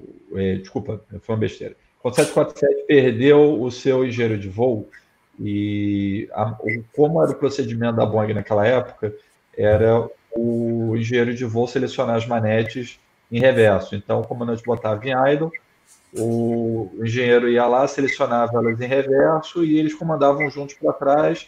Então, se tivesse alguma falha, é, o engenheiro saberia qual manete olhar para baixo, escolher a manete, puxar, tem que olhar para frente. Quando eles tiraram o engenheiro de bordo, a primeira vez que o 747 pousou com os motores penados deu um problema gigante, porque alguém tinha que olhar para baixo e escolher qual era a manete certa para puxar, ainda mais quando você tem um quadrante com quatro manetes. Então, esse procedimento que a gente chama de caça da manete, desculpa, ele sempre foi visto no SRM, no, no é, é, você vê isso como uma possível é, é, buraco de queijo suíço que você vai acabar botando, se enfiando nele, é de que numa situação escura, uma manete que é preta, sem é, é, o environment todo ruim, os pilotos cansados, é, você ter que escolher a manete certa para botar em reverso e você ter que se preocupar mais com aquilo do que com o resto pode levar a um problema dele. É, esse 747 que teve esse problema foi o, 747 é, que prestava voos para o, presidente dos Estados Unidos, era o Força Aérea 1. A, a, a sorte deles é que eles pousaram naquela pista lá de 15 quilômetros, onde pousa o shuttle, e aí eles tiveram mais do que tempo para achar a manete. Mas depois eles operaram uma pista mais curta, eles tiveram problema e, e acabaram deixando uma manete para frente. Só que o avião tem um, um, freio bom, tem uma porção de pneu lá embaixo, com cada um com freio, e ele conseguiu parar. Então, isso foi levado em conta no nosso, nosso estudo, de esse efeito ter contribuído a, a esse acidente. Robert. Positivo. É, só comentando aqui, é, perguntaram, deixa eu ver aqui o que, que, é mesmo, que agora acabei, a gente vai vendo todas as, as, as perguntas aqui. Ah, de manutenção, por que, é, que, ah, por que, que esse reverso não estava, não tinham é, consertado? Justamente porque o MEL, né, que é aquele livro é, aprovado por todas as autoridades aeronáuticas, que é da, da do fabricante, ele tem é porque não dá para você parar, por exemplo, você ter um avião lá fazendo, por exemplo, uma, uma chave de voos. É, Porto Alegre, Guarulhos, Recife. Aí depois Recife, Guarulhos, Curitiba. Curitiba, Guarulhos, Brasil. Dependendo da, do trilho de voos que ele esteja programado, você não tem, ou principalmente, né, a base que ele vai pernoitar ou parar para fazer a, o cheque, não dá para você fazer determinadas manutenções que necessitam de mais tempo, ou seja, ou por até por é, peças, porque você não vai ter todas as peças que você tem no, por exemplo, no hangar de São Paulo, que é a base, ou num outro, uma outra base que tenha mais, é, mais peças, você não vai ter, ter, que levar. Imagina se você, cada base, você tivesse que ter peças disponíveis. Não só isso, as peças vêm, muitas peças vêm do exterior, é, são pagas em dólar. Então, é, isso eu já via na época da Varig, é, tem uma área alfandegada que as peças não estão liberadas, por exemplo, ficam lá, se a, se a empresa pegar a peça lá, então vai pagar a taxa de, de importação daquela peça. Então elas estão lá disponíveis. Eu não sei é, se alguém tiver da manutenção pode falar se ainda hoje é assim, mas acredito que seja por causa dos impostos todos embutidos. Então, dependendo da, da, da peça envolvida, ele não, ele, você tem que ter, estar numa base, porque justamente essa peça vai estar numa área alfandegada que tem que ser retirada e fazer todos os trâmites burocráticos, e aí vai estar disponível para manutenção trocar. Além disso, o tempo. Então, eu falo, eu preciso parar esse avião por oito horas para fazer essa troca. Ah, mas então fica indefinitivamente sem essa peça, né? Porque senão, se não tiver tempo, não. Justamente o MEL determina, ah, é, essa peça, tá, a partir de tal dia, a empresa tem 10 dias, por exemplo, para trocar e fazer ação corretiva. Então, é justamente isso. Ele já, o próprio livro, o Mel, ele te fala, ele estabelece para cada item quanto tempo a empresa tem para fazer ação corretiva. E aí, a manutenção, junto com a coordenação de voos, programa, a própria manutenção pode falar, ô, fulano, da, da coordenação, faz o seguinte, eu preciso do tal avião aqui hoje em Guarulhos ou em Congonhas, né, é, para fazer um, um, cheque mais, né, vai, vai, passar no pernoite fazendo, por exemplo, até troca de motor. O motor inteiro vai ser trocado. Ah, tá, beleza, pode deixar. Aí, por isso que às vezes você chega, né, até passageiros tem isso, né, tá fazendo Manaus, Brasília, Congonhas. Chega lá fala, bom, acho que vou até Congonhas no mesmo avião. Chega em Congonhas, troca o avião. Por quê? Porque foi um, uma necessidade, de repente, de um dos aviões estavam em Brasília, a necessidade de manutenção, puxar esse avião justamente para uma base, o Congonhas, o Guarulhos, seja onde for, para fazer essa manutenção é, solicitado que já estava, às vezes, programada, e aí eles têm que fazer essa troca de avião. Então, só para explicar isso para o Júnior que, que é, perguntou isso. vou passar, então, o Berenstein para o Lupoli. Lupoli, você do CENIPA, como eu falei, relatório perfeito, eu queria que você, como é, expert em segurança de voo, também comentasse esse acidente do seu ponto de vista, passasse isso para os nossos queridos assinantes aqui que estão acompanhando ao vivo. Não, é, depois de tudo que vocês falaram, eu acho que eu já vou embora. Boa noite, então, tá tudo bem. Vamos lá. Já correu o relatório inteiro, né? Mas parabéns aí até né, para os dois do, dos pontos, né? O Eduardo salientou muito como tendo participado da investigação.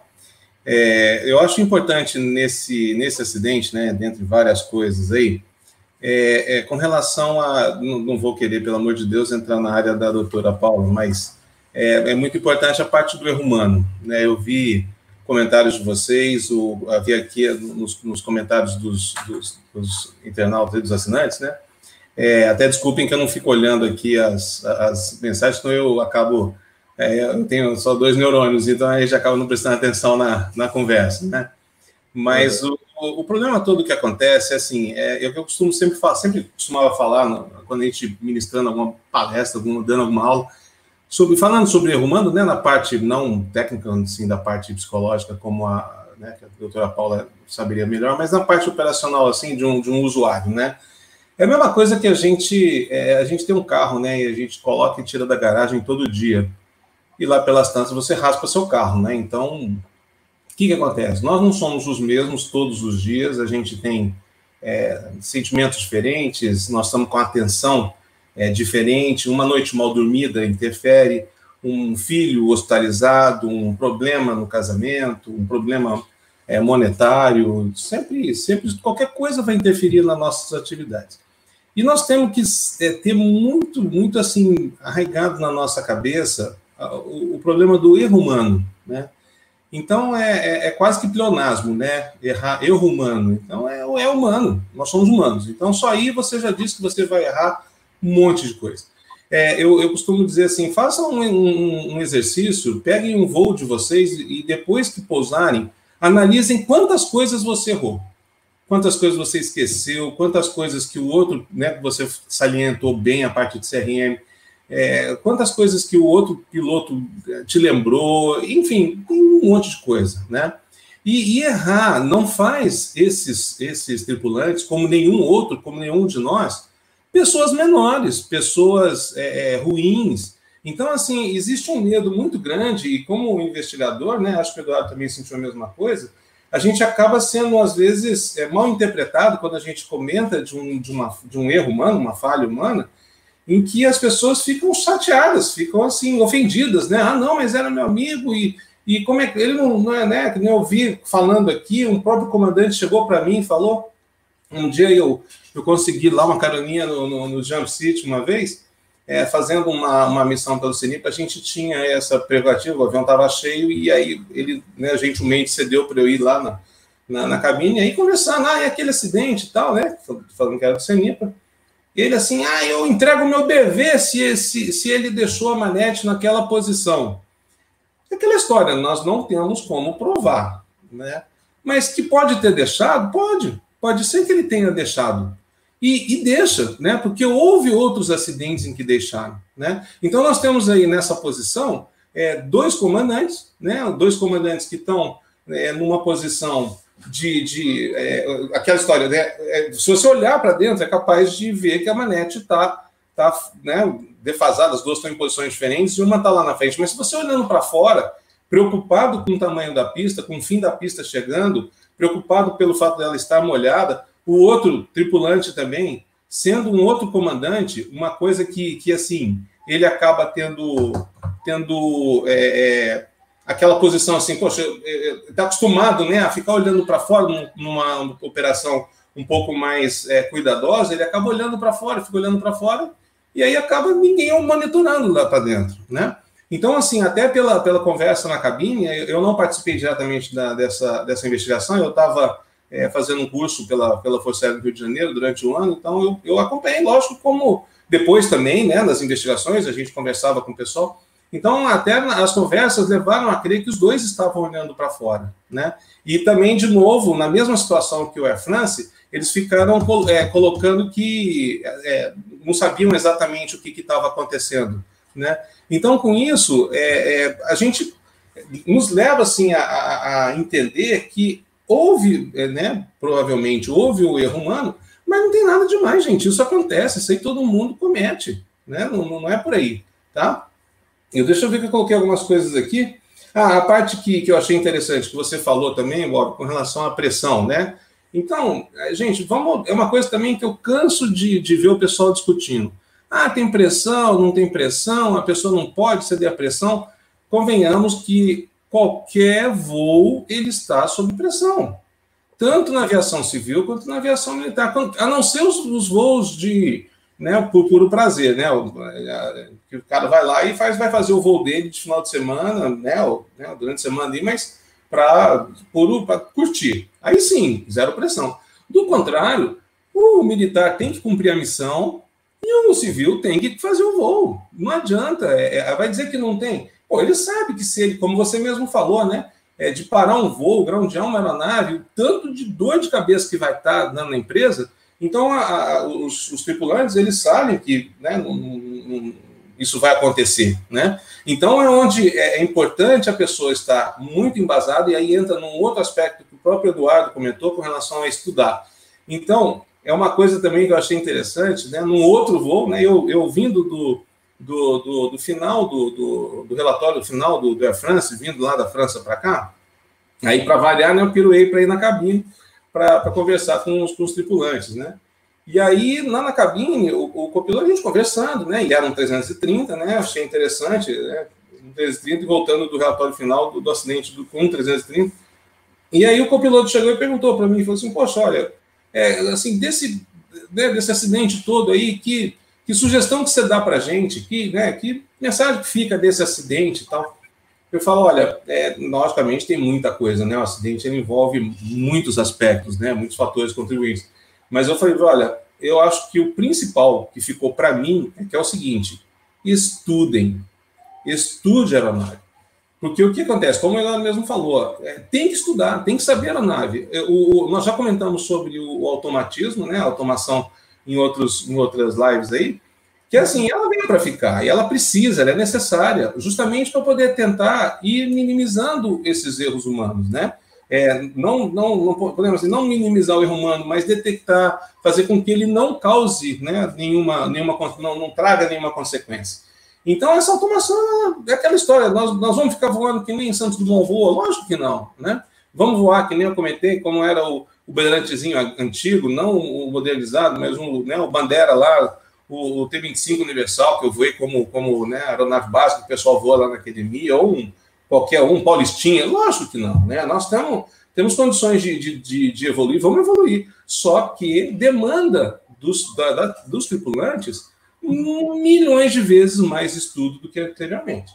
Se quiser voar com cachecol ao vento, vai para um aeroclube, vai pegar ali um kits, uma coisa assim, né? bota o cachecol e vai voar, tá? Eu tenho outras coisas, mas deixa eu passar a bola para a doutora Paula, senão também já, já ela, ela cansa de cair. Teve uma que ela, a doutora Paula tinha desistido. Falei, não, volta. não, não, ela, ela, já, ela já sabe que hoje posso ir embora, né? Vocês falaram bastante coisa até do, do erro humano. Não, não, aqui, né, ansioso para ver a senhora falar. É, daqui a pouco, ô, Paulo, eu vou jogar um monte de, de gancho aí, pegar as, as perguntas e o que a gente tá. já discutiu. Eu vou jogando os ganchos. Eu vou só, mais uma vez, responder alguma, alguns questionamentos. Falaram do peso. Ah, porque ele estava com abastecimento econômico e isso pode ter contribuído. Não. É, não por quê? Porque pelos cálculos de performance, mesmo com a pista contaminada, é, é, o avião ia parar. Né? Não era questão de, ah, porque senão é, a empresa então também né, poderia ah, não vamos colocar tanta carga que vai chegar. Então, a, a, empresa tem que ter seu retorno financeiro de uma operação, que não é nada barato. É, a gente já falou muito disso aqui no canal Asa, na, nos nossos é, bate-papos, que a, a, manter uma empresa aérea é, é complicado, né? os custos são altíssimos. Então, Onde você pode, ah, tem, tem voo assim que às vezes ele, só, ele já se paga pela carga que está no porão. O voo está às vezes com 80 passageiros, mas tem tanta carga no porão do, da, da aeronave que é, já está pago o voo. Então, ele, a, a, empresa sempre trabalha com isso. E no caso do abastecimento econômico, como é, é chamado, é, quando você transporta combustível, que lá, na época, em Porto Alegre, é, o combustível era mais barato que em São Paulo. Então, o que, que eles faziam? Abasteciam o requerido para a etapa, por exemplo, Congonhas, é, Porto Alegre, né, o normal, e na volta, fala assim, não, agora a gente vai entuchar combustível aí, porque está mais barato, então, quando esse avião pousar, digamos, um exemplo, esse avião vai pousar com 6 mil quilos de combustível, é o combustível ideal para fazer a ponte aérea, para ir para o Rio, né, e incluindo toda a, a parte é, prevista né, para alternado, etc. Então, é, é, interessante você pensando assim. E muitos aviões que é, vêm do exterior, às vezes, também fazem isso. Né? Então, inclusive, tem uma regrinha, não sei se mudou ainda mais por causa da, da dos prejuízos aí da, da pandemia, é, que o avião que chega não pode fazer voo doméstico, senão vai ser taxado combustível que veio mais barato de fora. Tem uma, uma coisinha assim, eu não sei se ainda está funcionando isso. Então o avião tinha que chegar de fora e voltar para fora. Né? Não podia fazer uma etapa dentro aqui, porque senão ia ser taxado. Então tem tudo isso. É, você manter uma empresa aérea é complicado. Deixa eu ver se eu. Ah, falaram do grooving, aí vai entrar também a parte psicológica. Eu queria, antes de passar, agora eu vou passar para você, doutora Paula, mas antes eu queria comentar, é, passar dois exemplos para vocês. É, aconteceram comigo. É, uma eu estava de passageiro, outra eu estava voando tá? Aí, na realidade, são os ganchos que eu vou jogar para a doutora Paula para a gente comentar um pouco do. lembrando do que foi colocado no relatório final. Antes de mais nada, o, falando do relatório, é, e é um fator de estresse, isso aí a gente vai falar, ah, mas o comandante que estava voando na esquerda, que era o mais experiente, estava vindo de férias, tinha voado pouco, mas a gente não sabe o que, que aconteceu, como o próprio Lupo ele falou, o que que, como ele passou o dia, se ele não teve insônia, se ele não tinha uma outra preocupação, porque citaram que ele mencionou, porque essa, o voice recorder era um antigo que só gravava 30 minutos, mas na, na gravação ele falou que estava com dor de cabeça, e é um dos exemplos que eu vou citar aqui, que quando eu era copiloto aconteceu isso comigo, é, dor de cabeça que pode ser, ele pode, se ele está falando dor de cabeça, é que aquilo está incomodando ele demais. E aquela dor de cabeça pode ser é, é, como eu falei para a é, doutora Paula, né? Eu falei, você é médica, médica não do físico, mas psicológico, porque você, às vezes, o psicológico acaba trazendo problemas físicos, né? E, e aí, o, a dor de cabeça pode estar associada a um estresse, né? Um cansaço, um estresse. Além desse detalhe, eles falam assim que ele bocejou. E hoje, nos estudos de fadiga, no fadigômetro, entra se o, o piloto bocejar é um fator que hoje é apontado como um fator de cansaço que ele pode estar com algum, alguma fadiga. E vale lembrar, a gente está só pensando no pouso dele. Esse voo, desculpe o termo, gente, foi um pé no saco. Por quê? A meteorologia em rota, na ida e na volta. É a mesma coisa você fala assim: imagina uma pré-frontal daquelas que temos aqui no sul, que é ele, a pré-frontal aqui na meteorologia, quando está entrando, entrando na frente, vem cheio de trovoada, é, ou de tempo ruim, né? E aí, aqui no sul, ela é alimentada com todinho Nescau e mais algum fortificante. Então, é um saco, é um pé no saco. E às vezes não está em cima de Porto Alegre, mas está se deslocando com turbulência, com trovoada, e ele fez desvio pra caramba. Então, quando você pega na escala e você vê lá, bate e volta Guarulhos, Congonhas, Porto Alegre, Congonhas, né? E aí pega a, o TAF, olha assim, olha a, a, a, foto satélite, você já fala assim, ah, é hoje que vai dar trabalho, né? Então, e deu trabalho para essa turma. Tanto que tá, eles mencionaram, né, que é, eles pegaram muita turbulência na chegada no Rio Grande do Sul e na saída também. Desvios meteorológicos, apesar de não ser verão, mas provavelmente estava associado a uma pré-frontal.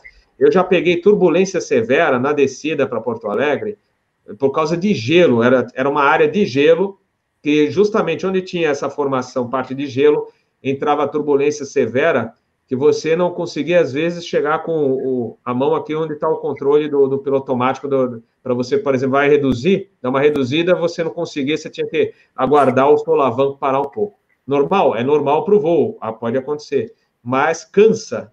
É, quando você chega no final do dia, você está assim, ah, nossa, estava complicado. E pode, como eu falei, pode ter cansado essa tripulação também na ida e na volta. CRM entre os dois, a gente não sabe mas era estranho o comandante, o Kleiber, é, né, talvez não conhecesse, né, era gente nova para ele, é, o colega que estava do lado. E aquilo que eu falei agora há pouco, é, eles não, de repente, um comandante com o outro fica, né, vou falo ou não falo? Aquelas tá. coisas.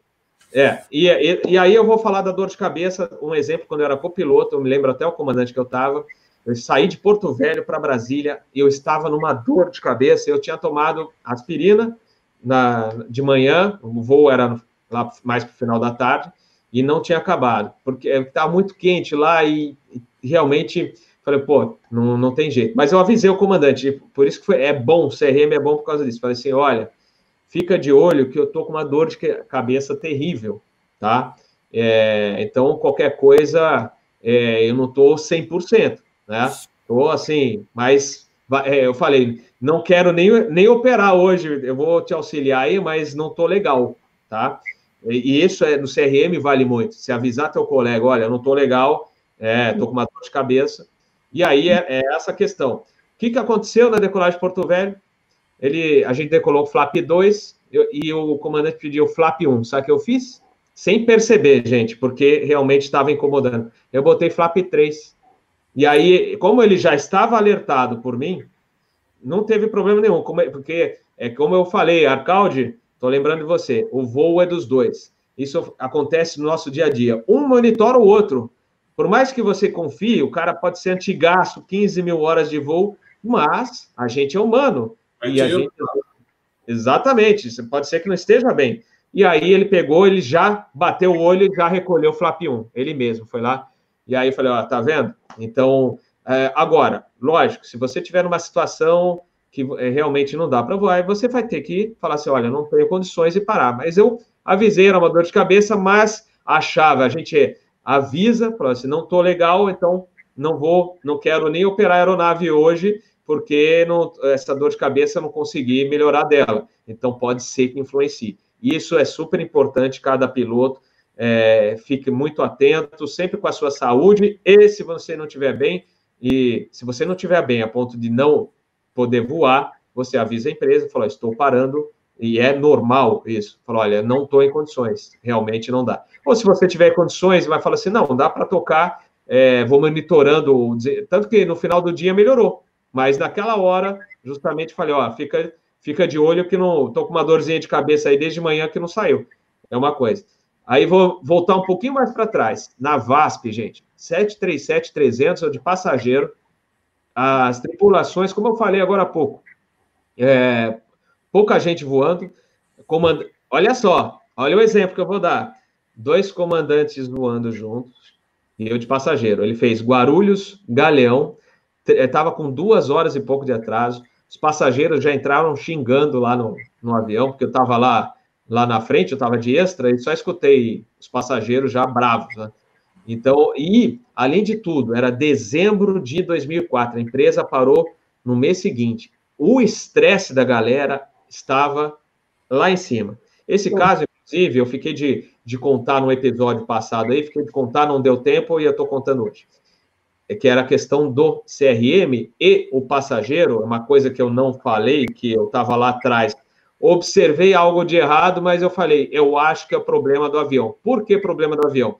Porque aquele avião, lembro até a matrícula, Serra Fox Juliette, ele tinha acabado de sair de um cheque completo, mas saiu cheio de coisinha aqui, coisinha lá para ajustar, que imagina, desmontaram o avião inteiro, né, e remontaram, troca aqui, troca lá, e alguma coisa ainda tem que ser feito ajuste. E naquele pouso em Brasília, na época não tinha pista 11 direita, que é a pista nova, era só a pista única. Aproximação noturna, dois comandantes pousando, um em instrução. estava vindo, estava vindo 737-200, estressados, é, cansados, porque a regulamentação naquela época, às vezes você tinha que quebrar o, o galho, não tinha tanto monitoramento como tinha hoje, e o pessoal, como a gente falou ontem na, na nossa live sobre a VASP, a gente falou, olha, a gente carregou muita empresa nas costas porque a gente gostava da empresa e não queria ver o, o barco afundar. Então, e aí ele entrou na perna do vento radar e girou base começou a sujar o avião, sujar, para quem não conhece, é baixar flap, trem, etc. E aí, de repente, eu vi que o motor começou a acelerar do lado que eu estava, e eu vi que os spoilers estavam abertos, com configuração flap 40, que não era o previsto. Eu olhei para aquilo, eu, sabe o que eu pensei? Eu falei, putz, o avião tinha acabado de sair do check. Desgraçado que eles usaram spoiler, os spoilers para aproximar, para né, na redução e na descida, e, e o negócio não voltou, não não estava, é, travou e ficou aberto. E o avião, eu percebi que ele veio guinado para aproximação, mais alto que o normal, porque a minha imaginação é, fala assim, olha, os, o, ele está com problema por causa disso e o comandante está aproximando de maneira um pouquinho mais alta e, e para chegar e ter essa, essa disponibilidade de pista, que pista em Brasília é bom, foi o meu pensamento. O que, que eu poderia ter feito que no acidente de Dryden não foi feito e aconteceu um acidente com o F-28 lá na decolagem que estava com gelo na, na asa? Eu podia ter chamado a comissária e falado, olha, fala lá para o pessoal que o spoiler não desceu. É problema do avião, mas na minha cabeça era, porque olha, olha só como as coisas se juntam. O avião saindo de manutenção, cheio de reporte de problemas técnicos dele, porque ele estava vindo em manutenção completa. E aí, dois comandantes na cabine, você fala, ah, dois comandantes experientes, não vai ter problema, né? Então, eles devem devem estar tá domando o avião lá do jeito que, que dá. E aí, operação noturna, olha só o que estava acontecendo. O avião pousou, livrou a pista, né, taxiou, cortou o motor, e aí eu fui lá no cockpit para saber, falou, porque eu, eu ia ter que assumir o, o avião né, é, a partir de Brasília, o voo lá. E aí eu falei, bom, já vai, vai parar o avião aqui. Aí eu cheguei, pô, o que, que aconteceu aí? O spoiler não voltou? Aí um olhou para a cara do outro, olha só que absurdo. Dois comandantes experientes, antigões, um olhou para a cara do outro. Que spoilers? Aí eu falei, não, porque eles ficaram abertos, eu achei que foi problema aqui do avião, né? Que você não... Aí um ficou olhando para a cara do outro.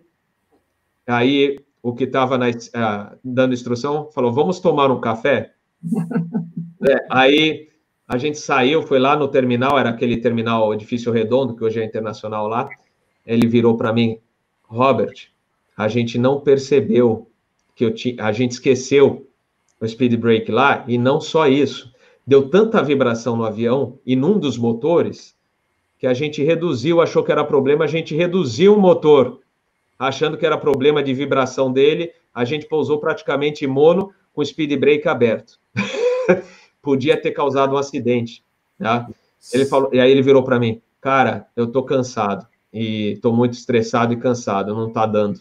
Então, olha só, gente, é, é, vocês veem a, a, o que pode acontecer de erro e por isso que o CRM é importante, isso que eu queria falar desde aquele episódio do perigo do gelo, que foi onde eu falei, queria ter falado disso, que eu tinha um passageiro nesse F-28 do acidente de Dryden que viu que tinha gelo em demasia na asa e não, e não avisou. Era um comandante, acho que de outra empresa, e preferiram não falar.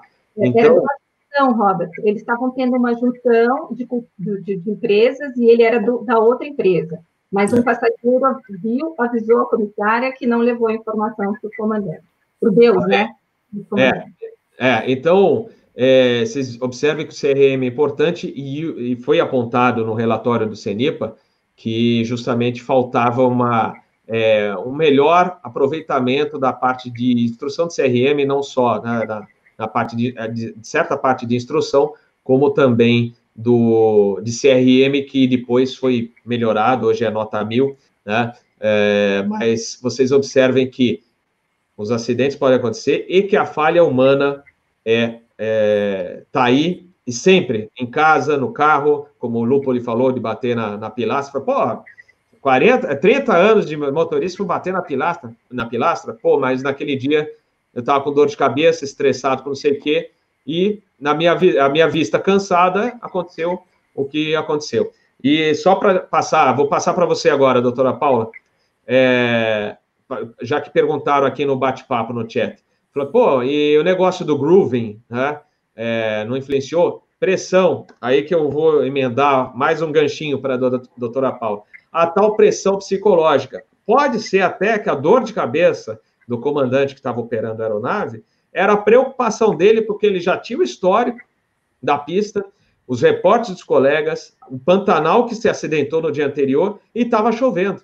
Então, e aquilo lá pode ter influenciado e muito, tanto que está apontado no relatório, lá se aconteceu, a gente não sabe até hoje se realmente aquela alavanca ficou lá em climb e a outra em reverso, mas se aconteceu, e pode ter acontecido por uma falha humana, por causa também de uma pressão psicológica, aquele, aquela visão de túnel, eu preciso dar reverso no 1, é um que tá bom. E aí acabou esquecendo é, a, o outro lá em climb.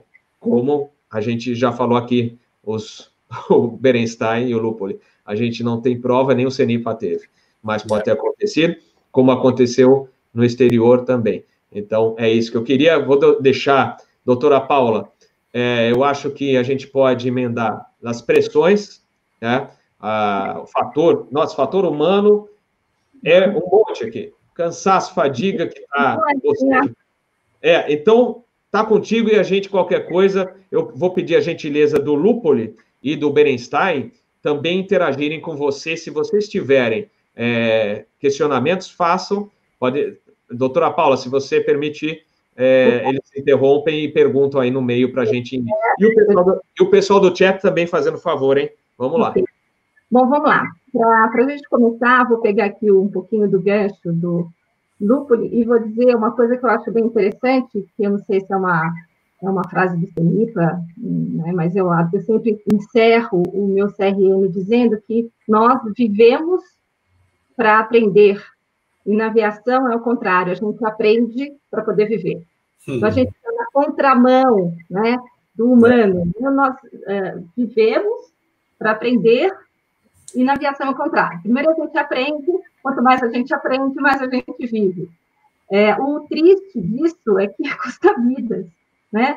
É, o triste disso é que é, é, é, é, custa caro, né? Custa muito caro. Bom, isso é uma coisa. A segunda coisa que eu acho importante é o que eu já falei em algumas outras encontros nossos, é que uh, o humano que erra, né, é da condição do humano errar, o erro é diferente da violação. Ninguém erra porque quer. Eu brinco muito que eu digo assim, ninguém acorda de manhã para fazer um voo, ou para pegar um carro, ou para qualquer coisa né, da nossa vida, e diz assim: ai, eu não vejo a hora de cometer pelo menos três errinhos hoje. Né? Isso não existe. O erro ele tem um custo muito grande emocional e financeiro. É, é uma equação. Ah, é, eu canso de ir nos CRMs eu escuto as pessoas falarem de erros que aconteceram há anos e as pessoas não conseguem elaborar. Por quê? Porque ninguém erra porque quer. Então, a, gente começa dizendo isso, né? Então, uh, se você tem no, no, no, final né, de tudo, quem está no comando dessa máquina maravilhosa que é o avião, um humano que erra, né? Então, a gente tem que trabalhar muito esse humano, porque o avião provavelmente não vai errar, tá? Ele está sendo orientado por este humano que erra, né? Ah, não, mas teve aquele parafuso que foi colocado. Foi o humano que colocou aquele parafuso. Né? Então, a gente tem sempre a, a, a, a, inclusão do humano. Então, esse humano e esse erro tem que ser muito bem trabalhado. Bom, isso é um ponto. Uh, outra coisa que eu também eu repito aqui muito, mas porque eu acho que é importante a gente falar, é que nós, humanos, somos uh, um, uma evolução né, uh, muito recente. Então, o que nós temos aqui no, no, na tomada de decisão, quem toma a decisão, ainda é um cérebro pré-histórico, né, resíduos, por exemplo, quando você traz isso que você acabou de trazer, a visão de túnel, Visão de túnel é, é, é, é exatamente resíduos dos nossos antepassados, que precisavam da visão de túnel para sobreviver e que nós trazemos ainda hoje. Quer dizer, o estresse, muitas vezes, traz a gente para a visão de túnel.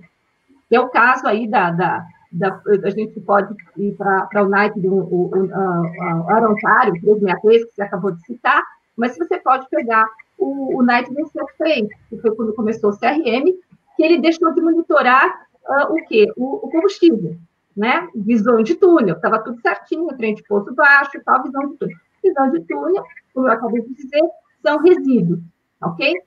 Bom, isso é uma coisa. Uh, outra coisa é, é, eu vou só, antes de, de, de, continuar, eu vou só abrir um pequeno parênteses para falar que já que somos humanos e já que erramos, o que a gente precisa fazer é justamente fazer o que você fez, Robert, é gerenciar a ameaça. Então, se eu sou uma ameaça, minha dor de cabeça é uma ameaça, eu preciso uh, trazer isso em prol da segurança. E eu preciso ter esse, esse comandante, essa tripulação, é, entendendo que uh, toda, minha, toda o olhar para a ameaça é importantíssimo, porque ela antecede o erro tá? Então, quando eu digo, eu não estou bem, eu estou com dor de cabeça, é, eu estou com um problema na minha família, eu estou com um problema com o filho, eu estou avisando a minha tripulação que a minha consciência situacional baixou. Se a minha consciência situacional baixou, é, eu, eu corro riscos. A, o meu, a, a minha curva de erro aumenta, é óbvio, né? Eu, o meu gráfico de, de erros aumenta. Por quê?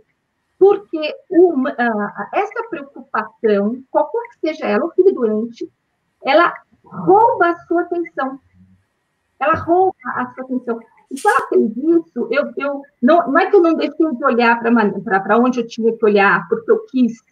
É porque o, o, a minha preocupação com o que quer que seja foi monitorada para outro lugar.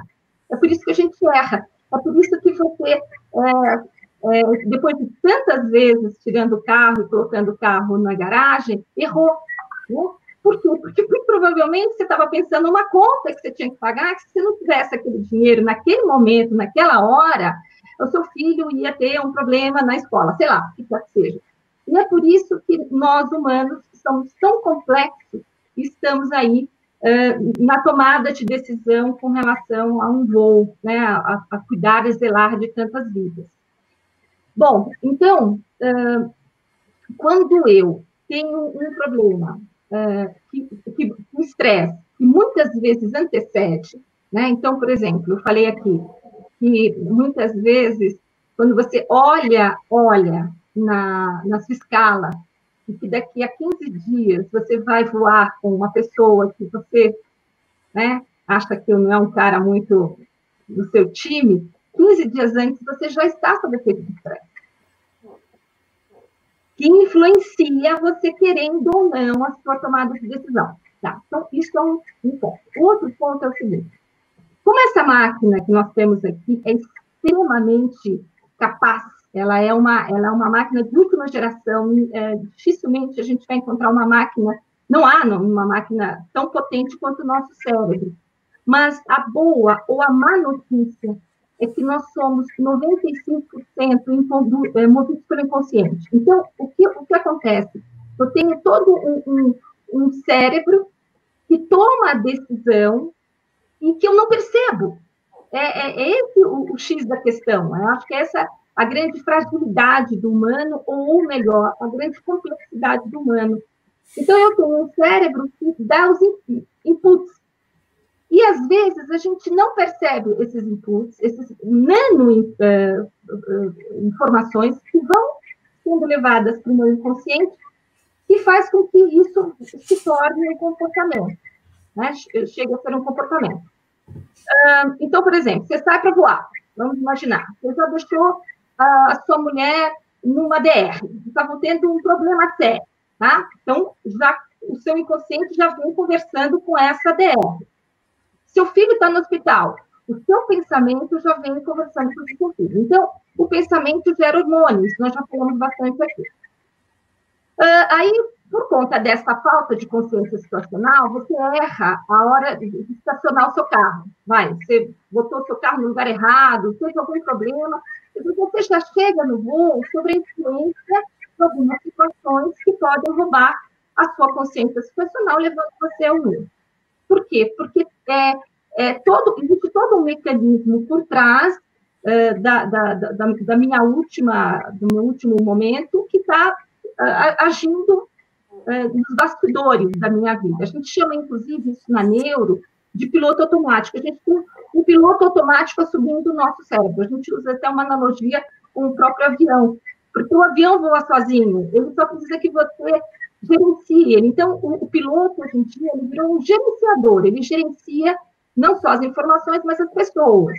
Tá? Então, na nossa evolução, olha que coisa interessante, na nossa evolução, uh, para chegarmos a ter essa complexidade que somos de, como humanos, uh, nós temos aqui a, na, a, o, cérebro que pensa, que fica bem aqui atrás da testa, que nós chamamos de córtex pré-frontal, ele é o piloto, ele é o master do master do master, é ele que toma a decisão. Não sei se ficou claro, tá? Mas ele sofre a influência de uma série de informações que ele vai recebendo. Só para a gente entender um pouquinho, eu acabei de gravar um, um, uma aula sobre fadiga, que eu acho que é muito importante que as pessoas entendam. O que, que acontece com a gente no nosso dia a dia? Tá? No nosso dia a dia, a gente passa o dia inteiro pensando, eh, tomando decisões, das decisões mais simples às mais complexas, né? O nosso cérebro vai fazendo essa, é, não, agora eu vou colocar esse colar, não, esse colar, esse óculos, não, agora eu vou comprar, vamos mercado agora, vamos mercado depois, tenho que pagar essa conta, adquire nossos, o nosso dia, nós vamos gerando aí o que nós chamamos de uma sujeirinha na área do cérebro que toma a decisão. Ah, chamamos, nós chamamos isso de adenosina. Então, ele vai ficando sujo, totalmente sujo. E o que, que acontece? Acontece que o único momento onde nós podemos limpar este, este cérebro, essa área importantíssima de tomada de decisão, é quando dormimos tá? Quando dormimos, só quando dormimos, é que nós temos a, a, o mecanismo de, de limpeza dessa área. Né? Nós limpamos. Então, quando nós acordamos, quando nós não estamos fadigados, a área que toma a decisão, que é o córtex pré-frontal, está limpa, está ok. Inclusive, não só limpa, como organizada. A gente só faz isso durante o sono. Nós organizamos as informações, colocamos elas onde elas devem ficar e limpamos. É, então, se eu estou sob efeito de fadiga, se eu não dormi bem, se eu tive uma situação de estresse, eu não consegui acionar todos os meus uh, uh, sistema nervoso parasimpático para poder baixar o nível de cortisol, a área do cérebro que toma a decisão está contaminada. Então, a, a, a probabilidade de você errar por conta de estresse e de fadiga aumenta vertiginosamente. Que, não sei o que, que aconteceu, a gente também está aqui fazendo só, né, uh, jogando assim as informações possíveis, né, cabíveis, mas isso sim afeta é, é, cientificamente comprovado é que a é impossível você tomar uma boa, não, não é impossível, mas é muito mais difícil você tomar uma boa decisão se você tiver uh, sob efeito de fadiga, né? Porque quem toma decisão está sujo, a área está suja. Uh, outra coisa, né?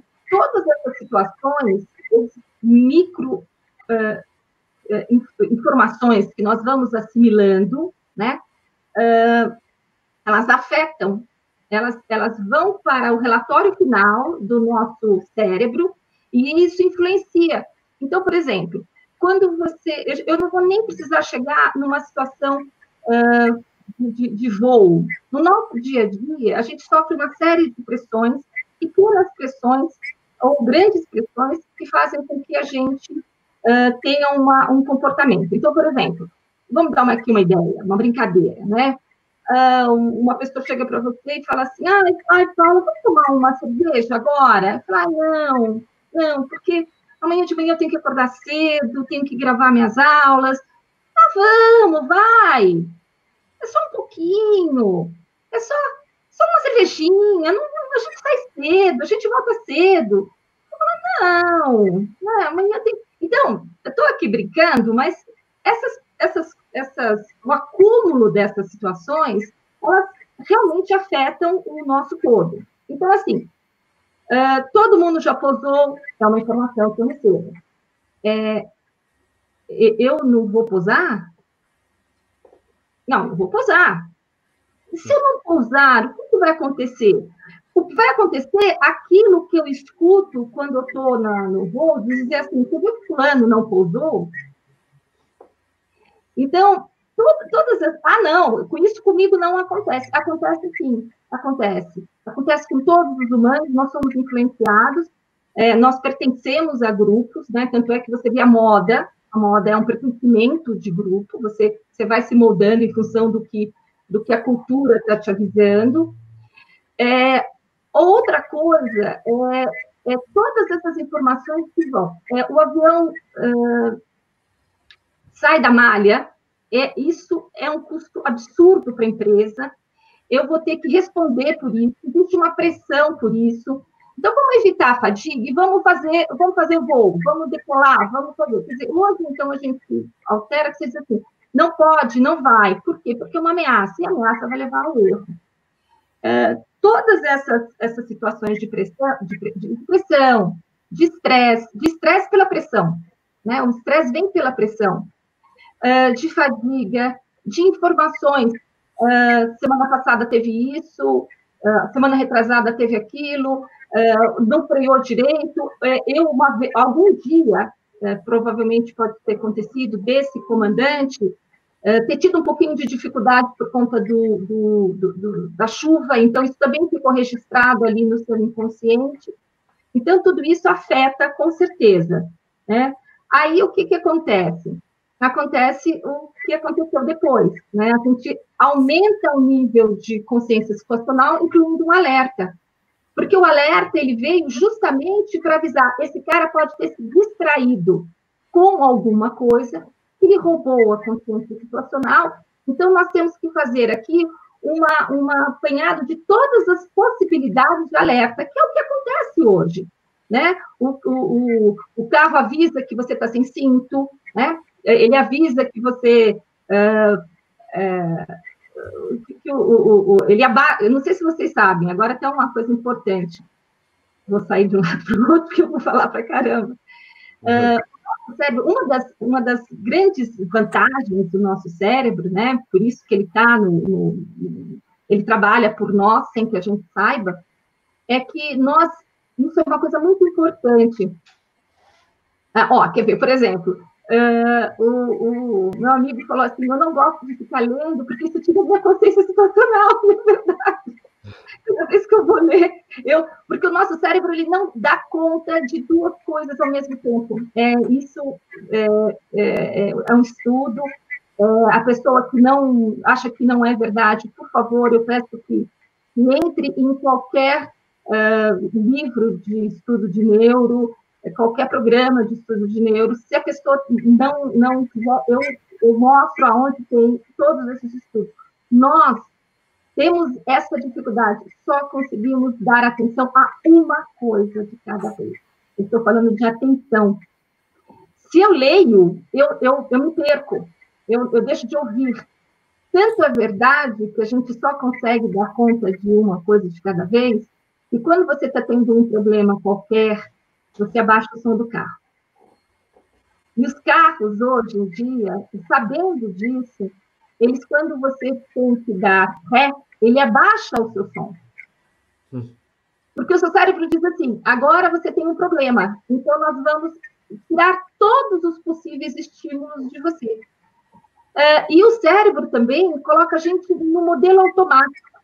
Este é o grande problema, e é por isso que eu fiz isso muito na minha, na minha aula de CRM. Quando eu entro no automático, eu deixo de ver. Isso é uma prova. A gente deixa de ver alguma coisa quando as coisas entram no automático. A gente se acostuma. Essa é a palavra perigo na aviação. Toda vez que eu me acostumo com alguma coisa, significa que eu deixei de vê-la, deixei de observá-la. E se eu deixei de observá-la, ela se torna uma ameaça. Então, por exemplo, eu vou dar um exemplo para vocês aqui do que eu estou falando, tá? Você começa a trabalhar numa empresa que tem muito barulho, barulho alto, tal, tal, tal, tal, é um estímulo que o seu cérebro não estava acostumado. Você chega na sua casa e você está com dor de cabeça. Você fala, meu Deus, que dor de cabeça é essa? No dia seguinte, você volta, eu dou exemplo. Você volta e você vira para o seu colega de trabalho e diz assim: esse barulho não está te incomodando? E a pessoa fala: que barulho? Porque o cérebro, aquilo é tão frequente que ele fala: ó, a gente não vai dar mais bola para isso. Uma coisa, por exemplo, interessante é que eu morava uh, no Campo Belo. Eu morava ali no, entre a, a a, a Vieira de Moraes e a Jesuíno, que todo mundo que é piloto ali de Congonhas conhece, muito pertinho do aeroporto. Então, se fazia muito barulho, né? E quando os nossos amigos vinham para casa, eles falavam assim, nossa, mas esse barulho não te incomoda? E eu falava, a gente não escuta mais.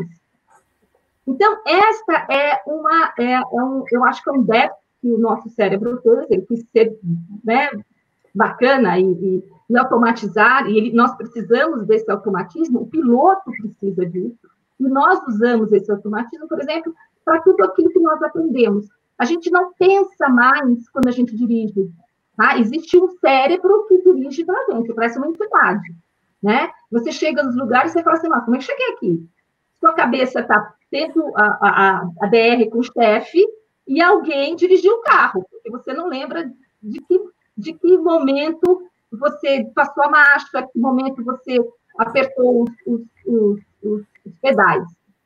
Uh, mas uh, esse automatismo ele pode também afetar a minha atenção no que diz respeito a algumas situações onde a nossa, a nossa atenção é desviada por conta de uma distração. Porque, claro que não somos as mesmas pessoas, graças a Deus, né? Eu, eu, eu, com certeza vou ser uma pessoa diferente amanhã, e, e, depois de amanhã a gente tem uma série de experiências que vivemos no nosso dia a dia que vai uh, agregando aí as informações. Uh, mas, uh, por conta disso, por conta dessa fragilidade humana, eu acho que quando a gente vai falar de aviação, a gente tem que redobrar a atenção, tentar focar o máximo ali. É fácil isso? Não, não é fácil. Deixar o filho doente em casa e voar não é fácil. Ter uma crise é, com, com, sei lá, né, com sua esposa, seu marido, seu namorado, qualquer coisa, até com seu filho, né? E entrar no avião e achar que a gente esquece tudo isso é muito difícil. Mas tem que entender que, a partir daquele momento, qualquer coisa que lhe roube a atenção, pode ser fatal para você e para todos os passageiros. Né? Então, é uma. Agora, é, essa questão do alerta, que eu acho que é importante, que, que, que foi acrescentado por conta disso, então agora a gente vai gritar com você, para você ouvir, para você se tocar, uh, que aconteceu. Agora, não tem como, nós somos afetados por esse inconsciente, somos afetados por essas informações, somos afetados por essa pressão. E teve uma coisa muito interessante que você falou, é, não, acho que foi o, o lúpulo, que, que é muito, muito humano, né? Na verdade, humano. Nós temos muito preconceito com relação ao erro. Muito preconceito. Ninguém quer errar. A palavra erro, só a palavra erro, já nos deixa arrepiado. Então, quando acontece qualquer coisa, a gente fala assim, não, não foi erro meu.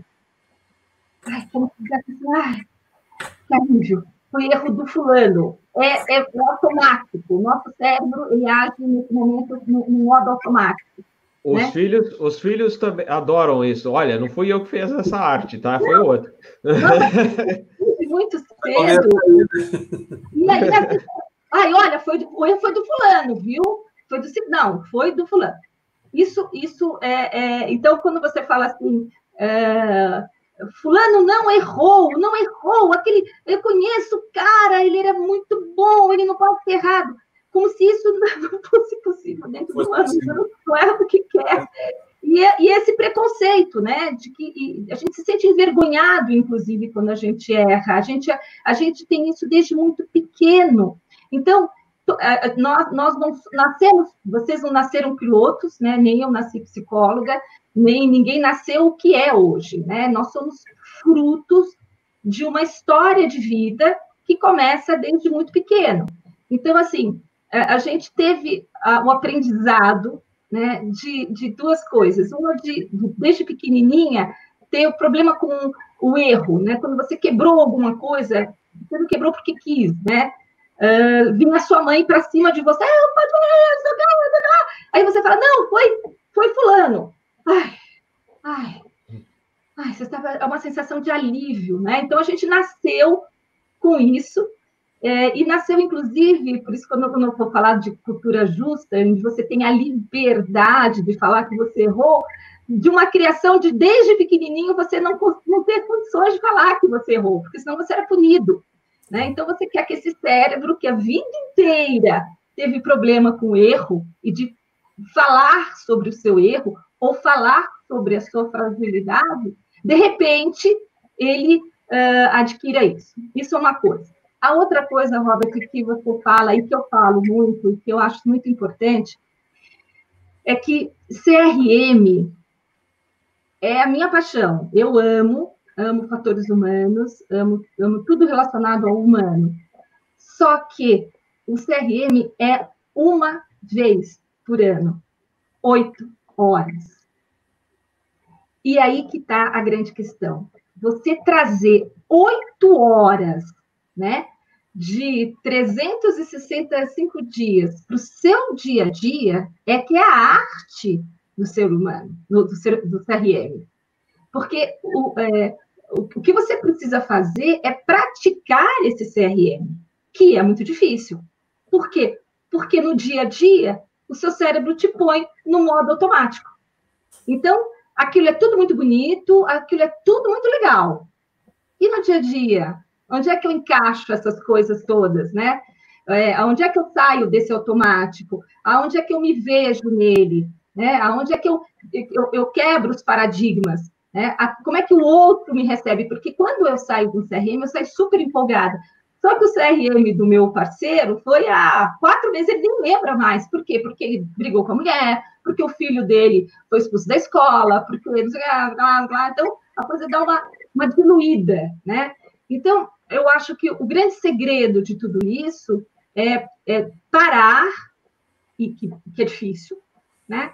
É, e se perceber né? Perceber que você está com dor de cabeça, que você virou uma ameaça, que você tem que ter liberdade de se posicionar, uh, que o tom da sua voz vai afetar, sim, uh, toda a sua equipe, uh, que um, um, se um avião ele foi isso, isso eu achei muito legal, é de um, um livro de, de, análise que eu, de um livro de, de neuro da análise do avião que é 052. E ele diz o seguinte: se um avião foi projetado para ter duas pessoas,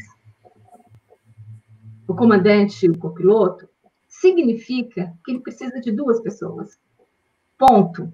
E que se uma delas perdeu a sua consciência situacional e que ele não foi uh, avisado, quer dizer, eu não avisei alguma coisa, eu, eu coloco o meu avião em perigo. Muitas das situações de quase acidente tem esse, esse requisito. É que ele não, como ele não se tornou um acidente, é, talvez não tenha sido tão valorizado. A gente não valoriza o quase. Né? Se você chegar em algum lugar e dizer assim, eu quase fui atropelada, a pessoa pergunta, ah, você, quer uma coca? quer tomar um refrigerante, quase não, não tem um efeito na nossa vida, e precisaria ter, né? Então, uh, eu me perdi agora, a gente estava. Então, então, eu acho que essa questão, se eu, se eu, se eu, se não somos em dois, precisamos dos dois, tá? Não posso deixar o outro uh, se distrair, e se o outro não estiver bem e que ele for uma ameaça, ele precisa me avisar, ele diz, olha, não estou bem, porque daí eu tenho que dobrar a minha atenção, que foi exatamente o que aconteceu com você, tá? A outra coisa é que sim, afeta sim.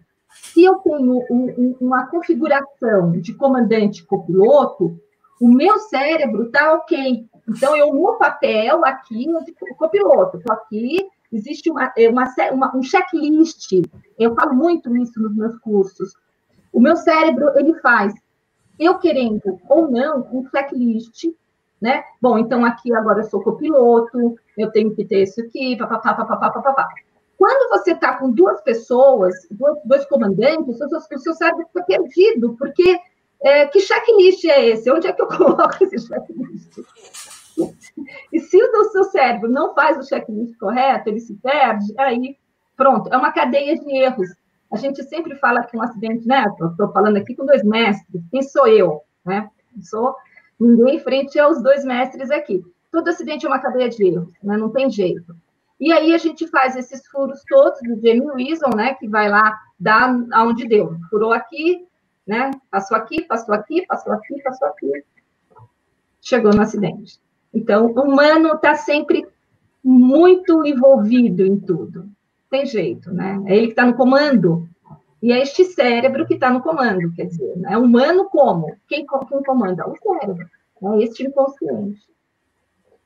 Muito bom, muito bom. É, eu quando eu convidei, desculpe, ó, já estou ficando rouco, gente. Mas quando eu convidei a doutora Paula, é, aliás, foi também uma sugestão de, dos assinantes, porque você, a gente começa a ler o relatório final, apesar do CENIPA, né? Fala, não, que não entra tanto, não tem como avaliar. Mas se você pegar o conjunto todo desse acidente, existe tudo isso que a doutora Paula falou e que a gente comentou durante o episódio. Existia essa pressão, eu vou aproveitar só para fazer mais um comentário aqui, é, ainda relativo ao que se falou muito na época, é, ah, que a, existia pressão para não alternar, porque não podia arremeter. Não, Gente, eu voava já nessa época do acidente. Não tinha isso. Decisão do comandante. Se ele achar que tá, não está seguro, não está. E vai alternar. A, a pressão que a doutora Paula falou, daquele, pô, eu não, você não pousar, cabe ao comandante em questão. Falou assim, cara, não estou sentindo confortável. O que, que você acha? Vamos embora? Vamos. Tem o problema todo da. De, ah, e agora o que, que a empresa vai atrasar tudo? Existe tantos, existem tantos problemas que têm que ser gerenciados, na realidade. Tem a tal da síndrome da última perna. Poxa, ah, vou ter que alternar justo no último. Cara, é a sua vida e de todo mundo. Então, mas o que, que acontecia também? Lembrando, vamos, vamos resgatar que lá, um ano antes, a gente teve todo aquele apagão. E os problemas de infraestrutura continuaram. E continuam ainda hoje. Então, você, quando tem uma situação de meteorologia diversa, é, você são Paulo, você não tem no Brasil, como você tem em Atlanta, por exemplo, você tem 10 aeroportos, quer falar, ah, não deu aqui, eu vou lá, se numa necessidade. É, o Dallas, ah, não, tô, não vou pousar em DFW, mas uma, uma emergência eu vou para Love Field. Ah, vou mais um pouquinho, vou para Corpus Christi, ou vou para é, é, San Antonio. Então, você tem uma infraestrutura invejável no mundo inteiro. E no Brasil, é a nossa infraestrutura de terceiro mundo, infelizmente. Temos bons aeroportos? Temos, mas a gente não tem pistas, faltam pistas, falta estrutura, é, passamos pelo apagão aéreo, o controle de tráfego aéreo tem seus limites, né, os seus limitantes em função justamente da falta de, de, de, pistas, de maior infraestrutura, então você tem que deixar o cara, às vezes, 40 minutos em espera, porque não tem como fazer o fluxo fluir. Já melhorou bastante aí com, por exemplo, Guarulhos, falando da operação segregada, melhorou, mas ainda é difícil. O pessoal do controle São Paulo que está assistindo aí é, deve concordar comigo. É, não é fácil. Se, é, Guarulhos é, é, uma pista para fins operacionais, é, é uma pista, porque você tem certas restrições. Melhorou com a operação segregada, mas de qualquer maneira é sempre, sempre complicado. Porque você não tem, é, por exemplo, ainda hoje, operações simultâneas de pouso, por exemplo. Ah, que eu vou dividir o tráfego, o cara está chegando junto com o outro, ou eu consigo operar nas duas pistas. Você não tem. Então, isso tinha uma influência grande e ainda tem, né, quando você vai fazer seu, sua performance, seu cálculo, fala, quanto eu vou precisar de combustível? A empresa me deu X, como é que está Campinas? Ah, tá, tá legal, beleza. Mas, por exemplo, a gente lembra que, uns tempos atrás, Campinas ficou sem pista. O MD11 estourou o trem central lá e ficou um tempão. Você perdeu um, um alternado maravilhoso. Galeão estava com problema de pista escorregadia, não faz muito tempo. Né? Choveu, já não tem. Então não é que ah, o cara não quis alternar. Que... Não, gente, você tinha que gerenciar muito bem para ver, gerenciando dentro daquilo que você tinha de recurso, e ainda hoje você tem que fazer muito isso, você voando num, num país limitado em infraestrutura aeroportuária, não só aeroportuária, estrada, estrada de ferro, portos, é tudo. Então, na aviação não é diferente da, das estradas que você pega esburacadas. Você tem que gerenciar o, o combustível, por exemplo, o, o, junto com a coordenação da empresa, falar, é, por exemplo, não, eu lembro pouco tempo atrás, a gente pousando em Florianópolis com a 321, arremeteu porque não tinha teto. E aí, por que, que não tinha que a gente arremeteu? Porque a pista estava em obras, cabeceira deslocada, mudaram os mínimos a gente tinha que ter mínimos superiores, arremeteu, falou, vamos voltar para Guarulhos. Ah, e Curitiba, e a coordenação, aí fala assim, não, olha, Curitiba tá bom, mas é pelo nosso, aí quem entra é o comandante do voo. Pelo que eu gerenciei, a toda a região sul estava chovendo, estava com teto baixo. Eu estava com avião, que o A321 é, é um avião maior, assim, é mais, mais, capacidade, mais peso. Eu preciso de pista melhor, maior, melhor, e a, a de Curitiba não é tão tranquilo assim. E se tiver trovoada, e aí? E depois? Então, Guarulhos estava bom. Eu voltei para Guarulhos, apesar da coordenação sugerir, sugerir, ela não ordenou, lembrando bem isso. Ah, porque você vai pousar em Curitiba, porque depois você volta para Florianópolis. Não, foi uma avaliação minha com o copiloto do voo. Então é isso. É, então não é, ah, porque o cara não quis. É, é, não é tão fácil você é, operar num país terceiro mundo que você tem limitantes. Então você tem que gerenciar muito bem isso. Infelizmente, existia a pressão, que é como a doutora Paula falou, pô, todo mundo está pousando e agora vão falar de mim? É, é, é infeliz. É. é. é, infeliz isso que acontece. Infelizmente, a gente pega. Pode acontecer, felizmente a, a nova geração mudou bastante a filosofia, mas tinha cara que falava, Ih, o cara lá não pousa, ah, se tiver chovendo, pousa. Por que, que não pousa? Será que ele está tão errado assim? Né? Então, isso é importante falar. É, só, só, desculpa, doutora Paula, é, já, já deixo o gancho aí para a gente, que a gente agora. Pode falar. Então, deixa, depois eu comento só mais uma coisa. Por exemplo, essa, essa, isso que eu falo, é, eu falo a nível consciente do. Uh, ah, eu, eu vou pousar e o que, que vão falar de mim? É, não é tão simples assim. Esse processo acontece no inconsciente. Essa avaliação acontece no inconsciente e não, não dessa forma tão clara, tão evidente como eu trouxe. É só uma, uma, uma, uma força de expressão, né? Mas existe, a gente, tem, a gente tem muito medo de ser julgado, né? A gente tem um problema de ser julgado pelo outro, então a gente evita esse tipo de coisa, tá? É, só para a gente não é tão, não é tão é, é, simplório assim, ah, o que, que vai pensar? Não, é um processo do inconsciente. O consciente está fazendo um julgamento, uma análise, que inclui é ele não querer ser julgado. Nós, nenhum de nós gosta de ser julgado. Né? Bob, só uma perguntinha rápida para a doutora. Naquilo que a doutora falou do, do, da posição do cérebro que, que, é que vai é, enchendo né, de, de, decisões e que a gente precisa de dormir, né, que a senhora comentou, né, doutora? Lembra? É. é, é, é frontal, ele fica bem aqui, ó. Essa área nobre, entendeu? Cuidado com Eu queria só saber se, se, se é assim, é, precisa de ir para o sono profundo, uma fase REM da vida, ou qualquer cochilo consegue é. Apagar a memória RAM? Depende do seu dia seguinte, né? O que, que você precisa no dia seguinte? Você precisa assumir um voo, São Paulo, né? Então, você precisa realmente dar tempo para fazer a limpeza total, que aí inclui, sim, a... Eu pergunto por causa das escalas, né, doutora? Que, assim, é, as escalas é por exemplo, é, o, cara vai voar à noite. Aí, né, sei lá, voa de manhã, tem um, tem um tempo ali, né? Pois é. No período de descanso, e às vezes não consegue dormir, né? Por causa que a gente sabe também que o sono de dia não é igual ao sono noturno, né?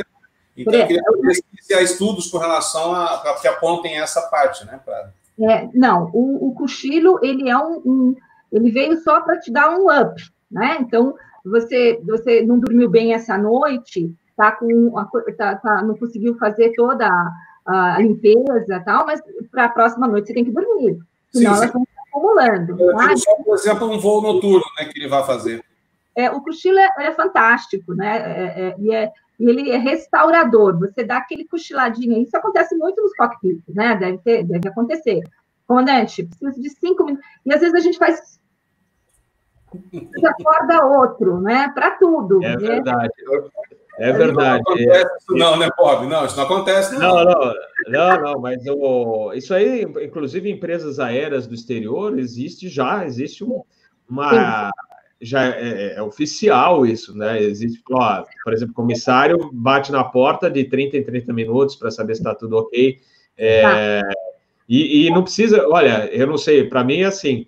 É, se você tá, às vezes você vai fazer um voo de madrugada, não é fácil, por mais que você. Isso o comandante Costa Gomes da VASP já falar. Você pode dormir, é, Robert, você vai, pode dormir o dia inteiro, você vai voar de madrugada, madrugada inteira, você vai estar tá cansado. Não tem jeito, porque o, é, é o é. ciclo circadiano, você está fora do seu ciclo, não tem como. Exatamente. É, é, então, é, é necessário, ainda mais em tripulação simples, falar assim: olha, é, preciso de tantos X minutos para dar só uma, uma, uma apagada aqui é normal. É, e aí, é, eu digo mais, você não precisa nem dormir, porque você não vai querer dormir, porque é, é complicado você dormir. Mas se você fechar o olho, né? Fecha o olho, você está tá lá. Mas você está só de olho fechado, um pouquinho relaxado, já, já é o suficiente. Eu costumo dizer que o sono, o sono, é, ele, é, ele, é, ele é cruel, né? Eu digo que é, não existe nada no mundo mais pesado que a pálpebra quando você está com sono. Se você pegar essa, fizer um corte aqui, né, no seu, na sua pálpebra, colocar em cima de uma balança, não pesa nada. Quanto pesa uma, essa pelezinha aqui? Mas quanto pesa essa pele quando você está com sono? É muito. Uma tonelada. Você faz um é esforço, é um esforço absurdo, e você quer levantar, às vezes você, até o assunto está interessante, até está legal, mas né? Tem aquele que nós chamamos de microfone, o cara dá uma, uma caída, assim, que é, que é terrível, ele não controla. O cérebro diz assim, a gente não aguenta e apaga você, né? Mas o que eu acho que é muito interessante é que o, é, é, o que acontece agora né, é o entendimento e a maturidade de quem está voando com você. Uma vez eu escutei um relato de um piloto que eu achei muito interessante, que ele estava caindo, sabe? Quando aquele cara está tendo e ele virou para o comandante e falou: comandante, está muito difícil, eu estou com muito sono. O que, que, qual foi a deixa, né? Que o comandante disse assim, cara, segura aí, né? Dorme aí, dá, dá uma cochiladinha que eu seguro aqui. Aí o comandante respondeu assim, pois é, né? Estão acabando com a gente nessa empresa. Às vezes a pessoa precisa ser mais clara, uma comunicação mais assertiva, mais clara, né? E ele falou: não era isso que eu estava esperando de um comandante, eu estava esperando que ele dissesse, não, ok. E aí a gente volta para o gerenciamento de ameaça, que é o comandante ali sozinho com o cara dormindo. O comandante ali sozinho com o cara dormindo. O comandante ali sozinho com o cara dormindo, daqui a pouquinho ele está como? Dormindo. Então a gente gerencia ameaça. comissária, comissária, é. é seguinte, cinco minutinhos você eu vou estar acordado, mas é uma forma da gente garantir, né? Eu tenho voo às quatro horas da manhã, eu não coloco um despertador, eu, Paula, né? Eu coloco cinco despertadores. Por quê? Porque eu vou dormir muito mais tranquila, sabendo que se um. Né? Eu coloco três. ah, porque senão. Ou, pior, gente, olha, quem for piloto vai rir aqui, o comissário. Não adianta nada. Se você tem que levantar numa determinada hora na madrugada que você não levanta normalmente, você pode botar um monte de despertador, você fica lá, acorda de hora em hora. Pô, será que eu não perdi a hora? É uma M bem grande, viu, gente? Não tem jeito, viu? Uma pergunta agora importante, Robert. Você já quase perdeu um voo porque você não acordou? Não, eu, eu, eu cheguei. O, o que aconteceu comigo é normal. Não, o, o mais engraçado, não, eu, eu, comigo isso aconteceu de chegar uma hora antes da, da horário previsto para apresentação. É, é, o contrário, né? Não perdi hora e sempre e, e quando aconteceu alguma, alguma alguma falha, eu desci para o hall do hotel, falei, ué, cadê a turma aqui que devia estar tá aqui? Aí você começa a circular, começa a desconfiar, aí discretamente, eu estou falando aqui porque já aconteceu, né? Aí você fala assim, você começa a olhar a escala tal, e desci uma hora antes do previsto, aí você fica com aquela raiva. e aí, mas discretamente você vai lá para o recepcionista do hotel, estou falando isso porque eu já é, eu faço isso. Pô, cara, esqueci um negócio lá no quarto. Você podia passar a chave do quarto que eu vou lá buscar? Ah, aí eu desço uma hora depois.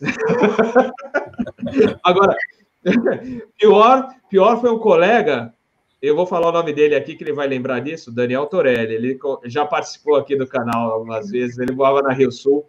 Ele chegou para assinar o nome dele lá, pra, lá em Congonhas, falou, não encontrou o nome dele para o voo. Falou, pô, cadê? Me tiraram do voo e não sei o que e tal.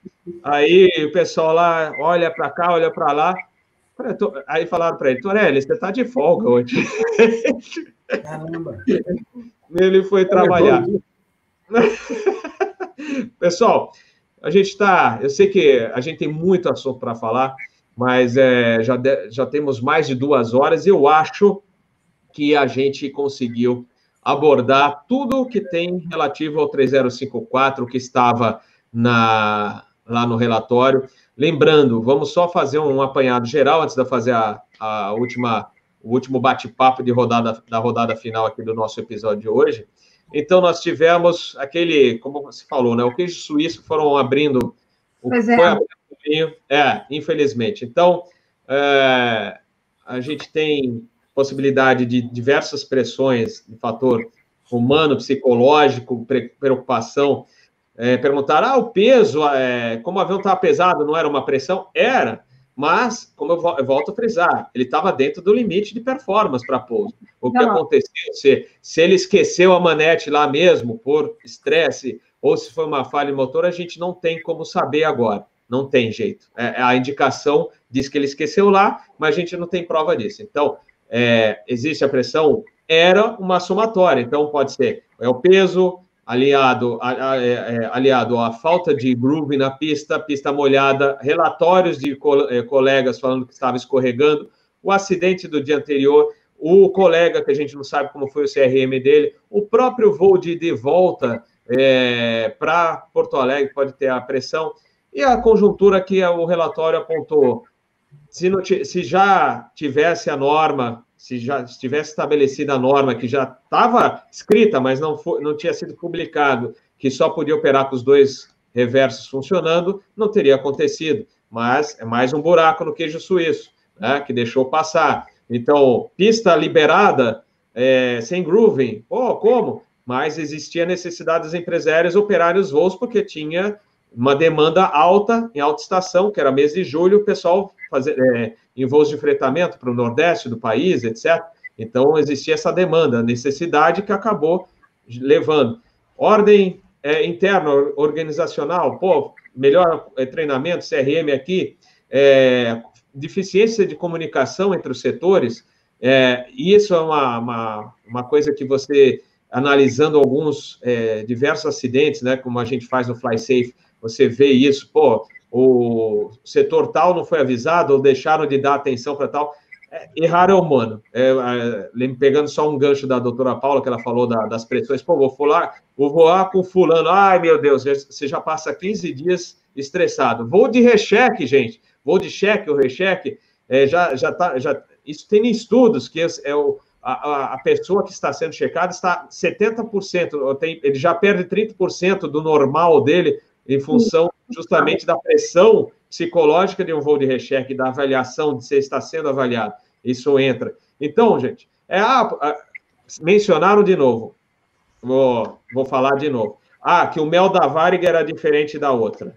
Gente, não existe isso de ah, porque o meu o mel aqui, é, eu vou ligar lá o Airbus, ó, o meu mel não quero fazer essa, isso aí não, porque vai me custar tanto. Gente, é tudo, tá tudo homologado com a fábrica, manuais, tá? Ah, porque eu vou falar uma, uma coisa para uma pessoa que falou aí, tá? Ah, que na Varga, eu tô cheio de amigos na Varga, eu vou ir na Rio Sul do Grupo Varga.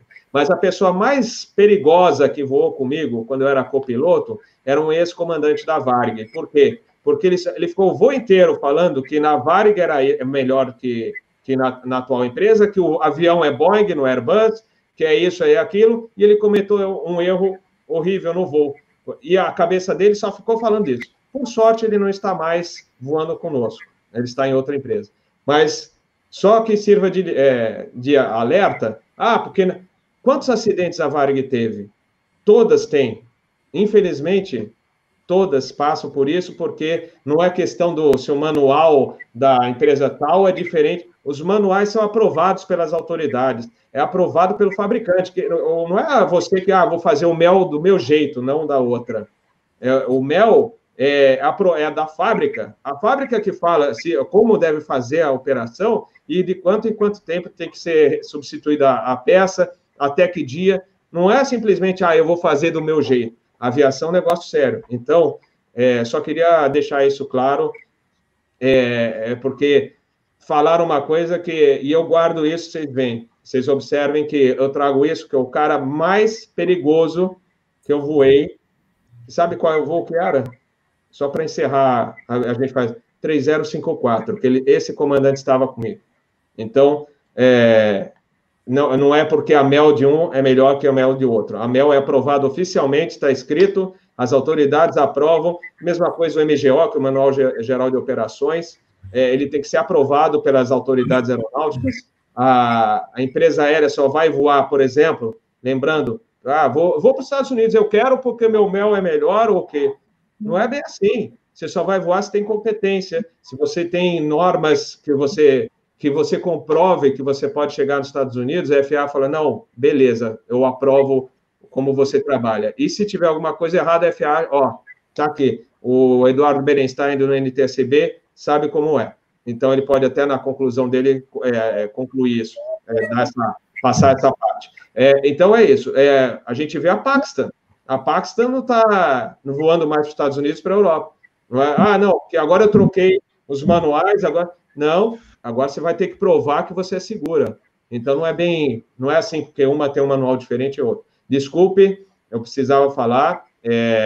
Não tenho nada, como eu volto a frisar. Eu, eu, curto bastante que o pessoal interaja, mas eu, eu sou obrigado a falar. Se, se posta uma coisa, eu sou obrigado a falar. E aí eu decidi falar da minha experiência pessoal como copiloto, que foi o cara mais perigoso, que cometeu uma falha é, e foi justamente no mesmo voo que depois se acidentou, tá? Então, ah, porque ele era da Varig vai ser melhor? Não. E, e, e, o pior, a cabeça dele era só Boeing e só Varig. Então, não, não estava trabalhando é, na empresa que estava dando emprego para ele e eu, no avião que estava operando. Como se fala por aí, o melhor avião que tem é aquele que te, te, você voa, que paga teu salário, tá? Então, é isso. Pessoal, vamos lá, finalizando o nosso episódio aí do 304, como eu falei, eu já estou rouco, a gente ia falar bastante, tem muito para falar, eu acho que é um acidente que, na realidade, você tem, é, é interessante para troca de informação, tá?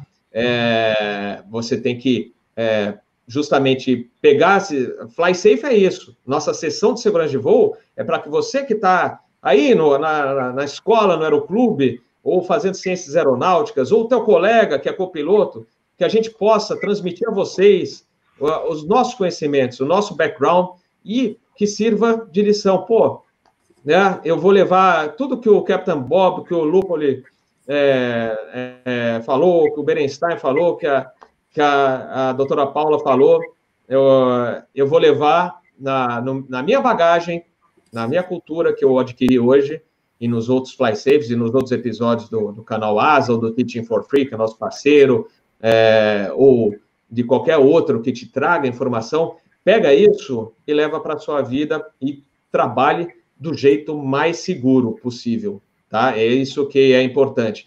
A gente fala, só para concluir de vez, o Capitão Bob já falou demais.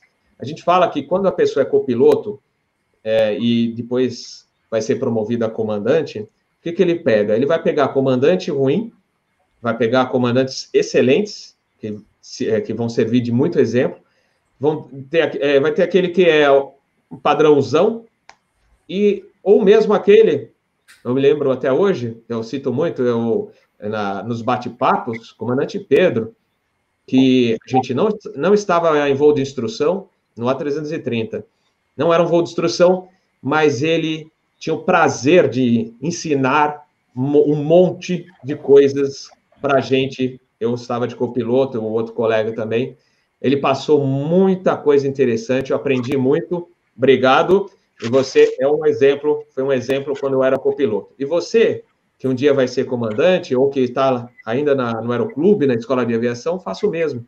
Pegue todos os bons exemplos, vá montando sua bagagem. Quando o dia quando você for comandante, procure usar os melhores exemplos, não os piores. É isso aí, minha conclusão. Vou fazer a nossa, vou circular aqui para o pessoal se despedir. Lúpoli, começa por você. Eu começo. Bom, então, é, olha, mais uma vez parabéns aí pelo, né, pelo nosso nosso live hoje. É, você falou um negócio muito bacana aí com relação à cultura, né? que eu também já te elogiei né, no seu canal, que você ajuda a, a trazer essa cultura né, para as pessoas que estão assistindo. E isso é extremamente importante, né? Só um, um, exemplo, eu fiz um curso na Força Aérea Americana, o Flight Safety Officer Curso né, deles, e eles falavam muito de, de segurança no trânsito, segurança na, na, nas férias, segurança, né? A gente via isso no, no, no Safe Center deles lá, e eu, caramba, eu falava assim, caramba, o que, que os caras têm a ver, né? Ficar falando de segurança. Mas depois eu me toquei que, na verdade, é, eles incentivavam a cultura de segurança. Então, se você in, é, interioriza essa cultura, você passa a pensar em prevenção, a pensar em, em, segurança o tempo todo. Você, como eu falei, você interioriza, você começa a olhar a panela na, na, no fogão, como a gente brinca, né? E, e põe o cabo para dentro, porque seu filho pode, né, pequeno, pode ir lá bater, se queimar. E, enfim, isso é uma coisa que é interessante. E, e, e essa cultura vai para, né, junto de várias, várias culturas, né, consegue fazer a, a, parte da cultura de um grupo, a cultura da organização. E entra no que você falou com relação a, a empresa tal, a empresa X, a empresa Y. Eu vou falar um negócio para vocês caros assinantes, né? Acho que não preciso falar para os nossos, nossos, os nossos amigos convidados. Toda empresa é a mesma coisa. A gente no Cenipa via as coisas acontecendo, acontecem todas, não adianta, não existe uma. Logicamente que tem aquelas que a gente vê, mas elas são natimortas, né? Elas nascem logo morre, já tem um acidente, isso acontece. Mas as nossas empresas grandes aqui, elas são sérias, elas a, a, a, nossa certificação, a ANAC mesmo, a homologação, a gente tem críticas, como tinha no DAC, né, eu ouço muitas críticas, mas eles tentam fazer um trabalho sério e fazem. A gente tem crítica de, de uma coisa ou outra, mas o trabalho é sério, tanto que nós somos respeitados, a gente teve uma, uma nota boa naquela, na, no uso app, né, que é o, a auditoria da, da ICAO, é, a gente tem um trabalho, né, gente? Desculpa, né? Eu já não estou no CENIPA, mas a gente acaba vestindo a camisa. Mas o CENIPA tem um trabalho muito bom com a NTSB, fiz curso na NTSB, a gente teve contato direto com eles em várias investigações. Lá na France também, a gente teve contato com o BA, e a gente trata, logicamente, nós só somos mais pobres, mas a gente trata no mesmo nível. Então, assim, vamos parar com isso. Essa, esse tipo de, de atitude, de pensamento, não colabora em nada. Não colabora em nada. E a gente entrando na parte da infraestrutura desse acidente, como eu sempre falo, ninguém acorda, como a própria doutora falou, né, de acordar para cometer erro, ninguém acorda também para causar um acidente. Nenhuma empresa faz isso. A, a, infraestrutura aeroportuária não faz isso. Então não tinha o grooving, mas a, a, o atrito da pista ele era condizente, senão não poderia estar operando. É, eu lembro que tem uns, desculpem que eu acabei, conforme a gente está anotando aqui, ou lendo ali, eu não sei se foi comentado aqui, mas para poder ser feita a, a, a, a liberação de uma aeronave operar numa pista, ela é feita, inclusive, sem a utilização do reverso. Ela tem que ser capaz de parar numa distância segura sem a utilização do reverso. Então, se essa tripulação, mesmo com, com, com um piso molhado, tudo, é, resolvesse pousar sem o reverso, utilizando né, a, a frenagem que que era prevista ali no auto-break, ele iria pousar, iria parar. Então, assim, né, utilizando, lógico, dentro dos parâmetros que foram de homologação, que são parâmetros, inclusive, que levam em conta é, uma margem de, de erro né, grande.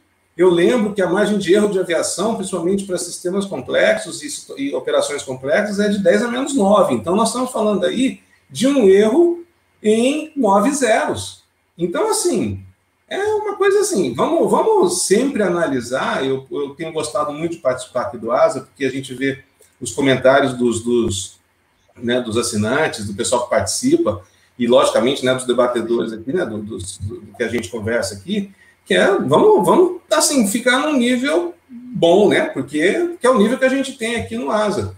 Não vamos deixar esse tipo de pensamento, ah, porque aqui é assim, aqui. Vamos deixar isso aí para o bate-papo da cervejinha no cafezinho do aeroporto, mas quando a gente estiver falando de, de acidente, de prevenção, de, de, trabalho, de cultura de organização, de seriedade, isso né, não, não, não, deve acompanhar esse tipo de, de pensamento. Excelente. É, é o compartilho da mesma, do mesmo pensamento. É, perfeito. É o que eu penso também. E o Vanderput até escreveu aqui, que o Vanderput está nos acompanhando. É, é, um dos bons exemplos da Varig. É, hoje está voando lá nos Emirados e é convidado nosso com frequência e também está no teaching cuidando da parte de segurança lá. Ah, é, ele falou: o que você pode fazer é adicionar alguns itens a mais de prevenção dentro do mel. Mas é aquilo que eu falei: o mel é aprovado, vem da fábrica, é, é, aprovado pelas autoridades. Se você quiser colocar um a mais, pode colocar a mais, nunca menos. Ah, eu vou fazer a Então é isso. Mas, como o Lupo ele falou, é tudo igual. Senão a gente não ia ver acidente nos Estados Unidos nem na Europa, onde você tem o primeiro mundo, então não vai acontecer.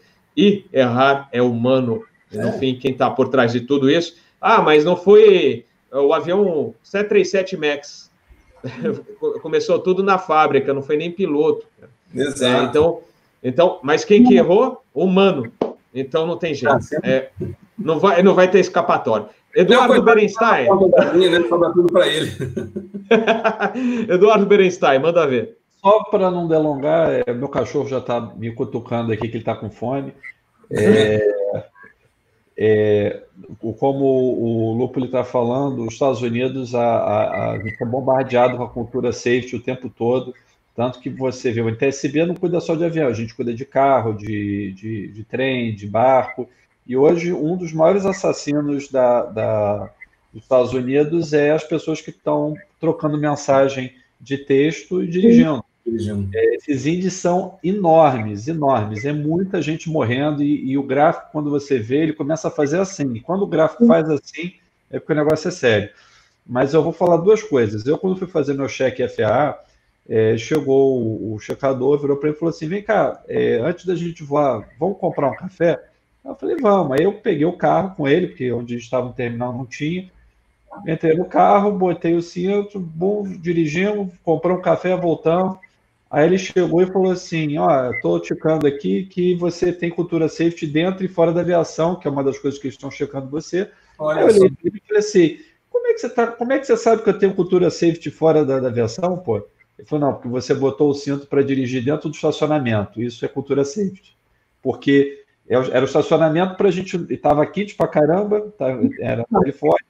Então, para dar a volta, eu não ia andando. Eu peguei o carro, liguei o ar-condicionado, dei uma volta no estacionamento, mas era de distância comprida, eu botei o cinto. Aí ele falou assim: por que, que você bota o cinto? Eu falei: porque se um carro bater atrás da gente, a gente der aquele chicote, eu não quebro o pescoço. E não bato a cara no, com airbag com tudo, né? E aí ele falou: é, mas é por isso que eu queria que você dirigisse o carro. Além de a gente não pegar o calor, eu queria ver se você ia botar o cinto e você dirigir é, é, com segurança. Isso mostra que você leva a sério o safety. E a outra foi meu pai, quando era pequeno. A gente morava no final de uma curva, é, de uma descida bem íngreme, e era uma curva onde tinha um ponto de ônibus.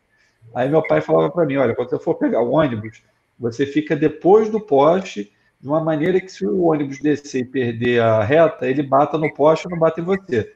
Aí eu pensava assim: pô, isso é loucura, isso nunca vai acontecer. Aí aconteceu. Aí eu comecei a acreditar que essas coisas são importantes na vida. Quando você vê um ônibus descendo uma ladeira, fazendo uma curva, perdendo a reta e batendo um poste, e você faz assim e você está vivo, você dá valor a essas coisas. Exato. Gente, eu tenho que ir porque o cachorro aqui está pedindo aqui para comer. É, tadinho. Eu, eu é. também, eu preciso jantar, gente. A, é. a família está esperando, a criançada. O dog aqui muito, tá muito legal, Berenstein. Valeu mesmo. Assistindo. É. Doutora Paula Moreira, aliás, ela tem um recado para o pessoal que acompanha o canal Asa. É, vai ter Sim. um curso que é interessante e o pessoal vai ter desconto. Quem é assinante do canal tem desconto. E depois a gente vai colocar, ela vai falar. É, ela vai falar para vocês agora, vai ter link, etc. Ela vai passar as informações. Então, as considerações finais para a gente finalizar o nosso longo episódio do 3054. Bom, um é humano, é, cada um é cada um, como falavam os, os sábios, né? O senso comum. Então, a gente tem que estar o tempo todo se policiando. Eu acho que o grande segredo é esse né? A gente se policiar sempre é, e aprender sempre. Quanto mais o, o, conhecimento muda tudo. Eu acho que é uma máxima que a gente tem que ter de ouro, né? E o que eu queria trazer aqui é que dia 10 de agosto agora, tá? Eu estou uh, inaugurando o meu, meu site, a minha plataforma, que vai ter os cursos de aviação, todos voltados para neuro.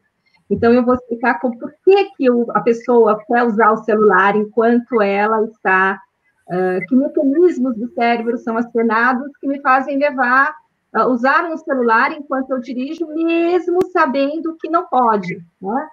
Então, é um, é um site que, e uma plataforma que eu estou fazendo com muito carinho, com muito afeto. É um grande problema, porque eu começo com um assunto, daqui a pouquinho eu quero acrescentar mais, acrescentar mais, acrescentar mais, está ficando cada vez mais rico. E todo assinante ASA tem desconto, é só é, é só é, né, Robert?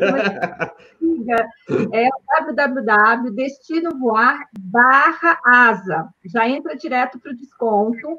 Ó, que chique, gente, hein? É, vão ter vários cursos e tem um detalhe: eu uso muito, muito material da aviação, itens MEL, modelo TEM, para a vida pessoal para a vida amorosa, para a vida afetiva, para a vida. Todos os, os, os conceitos, está tudo lá no site, vocês vão amar. É www.destinovoar/asa. Já vai. E é um aplicativo que você pode usar no, no próprio celular. Tá? É... Olha que show, muito obrigado. Agradecendo em nome de todos aqui, que é muito legal já um portal com um link direto para o desconto aí para a galera que acompanha o canal Asa. Muito obrigado aí, em nome de todos. E parabéns aí pelo projeto. Obrigada, Robert. Obrigada mesmo. Bom, pessoal, olha, sensacional. Eu gostei muito, o pessoal curtiu também bastante. É, é como eu falei lá no início, hein? Faz tempo que a gente iniciou. É, é um assunto, é, era um, um acidente que a gente podia falar muita coisa, dar muitos exemplos é, pessoais, como eu passei alguns exemplos que aconteceram comigo, é, debater entre a gente aqui é, o que pode ser, e com os, os, nossos queridos assinantes que também estavam no chat mandando suas questões, suas dúvidas. Então, eu acho que foi legal pra caramba, curti bastante e agradeço a vocês, convidados aí, Lupoli, doutora Paula e Eduardo, precisou já levar a, a amiga é, ou a irmãzinha peluda para passear ou para comer, mas é, foi show de bola. Eu acho que a gente conseguiu bastante informação, ou passar bastante informação aos nossos assinantes. Então, a gente está, está encerrando, eu vou depois passar esse episódio para o podcast também. Pessoal, eu consegui passar o episódio ontem da VASP para o podcast, aquele da American, do 191, o sistema do YouTube, YouTube está com problema, ele não, não finalizou, não sei porquê, você vai clicar lá para alterar algumas coisas, ele não está liberando, ele fala, ainda estamos trabalhando, e não consegui ainda passar. Ele dá erro quando eu vou passar para o podcast. Ele está disponível para vocês assistirem aí, tanto que a, tem bastante gente que já curtiu, mas para certas coisas ele está bloqueado, ainda não está liberado totalmente, inclusive passar para o podcast. Então, aquele lá está é, tá na pendência e o de hoje, acho que, se Deus quiser, vai passar normal e daqui a pouco, é, até o final da noite ou no início da, da é, dessa sexta-feira, das primeiras horas, eu já passo é, o episódio de hoje para o podcast, que vai ser interessante também o pessoal escutar. Não esqueçam de deixar seus comentários, seu like, seu dislike, compartilhar, deem, deem força para o canal Asa, assim como os, os é, parceiros nossos que A nossa missão é justamente transmitir essa cultura aeronáutica para vocês, a nossa experiência, o nosso conhecimento. Não, não morrer conosco, né, não ficar esquecido, que a gente possa passar boas experiências para vocês, especialmente os novos pilotos que um dia é, terão que ter uma boa bagagem quando for, estiverem é, voando ou como comandantes também. É, que mais? É, acho que é isso, pessoal. Vou encerrando então. É, ah, lembrando, amanhã, Asa News, 6 horas da tarde. É, a gente até já colocou a capa. Vamos debater. Vai ter fusão ou vai ter compra? Latam e Azul bom para discutir. Então, os nossos convidados, além de todas as notícias da semana, a gente vai discutir essas notícias que têm circulado aí, esses rumores, né? É, sobre, ah, vai ter fusão, é, aquela, é aquilo de sempre, né? Não, é só cold share, não, porque isso não tem jeito, é sempre quando tem crise, tem, tem é, sempre essas afas, né? E a gente não sabe, às vezes a, acabam se concretizando, às vezes não. Então, a gente vai comentar sobre esse assunto nessa sexta-feira, seis horas da tarde, no Asa News, e daí depois a gente volta na terça-feira com outro Fly Safe. Beleza, pessoal? Muito obrigado. Obrigado de coração aos nossos convidados também, os nossos assinantes. E a gente se vê, então, amanhã, às seis horas da tarde. Até lá, hein? Valeu! Tchau, tchau. Tchau, tchau.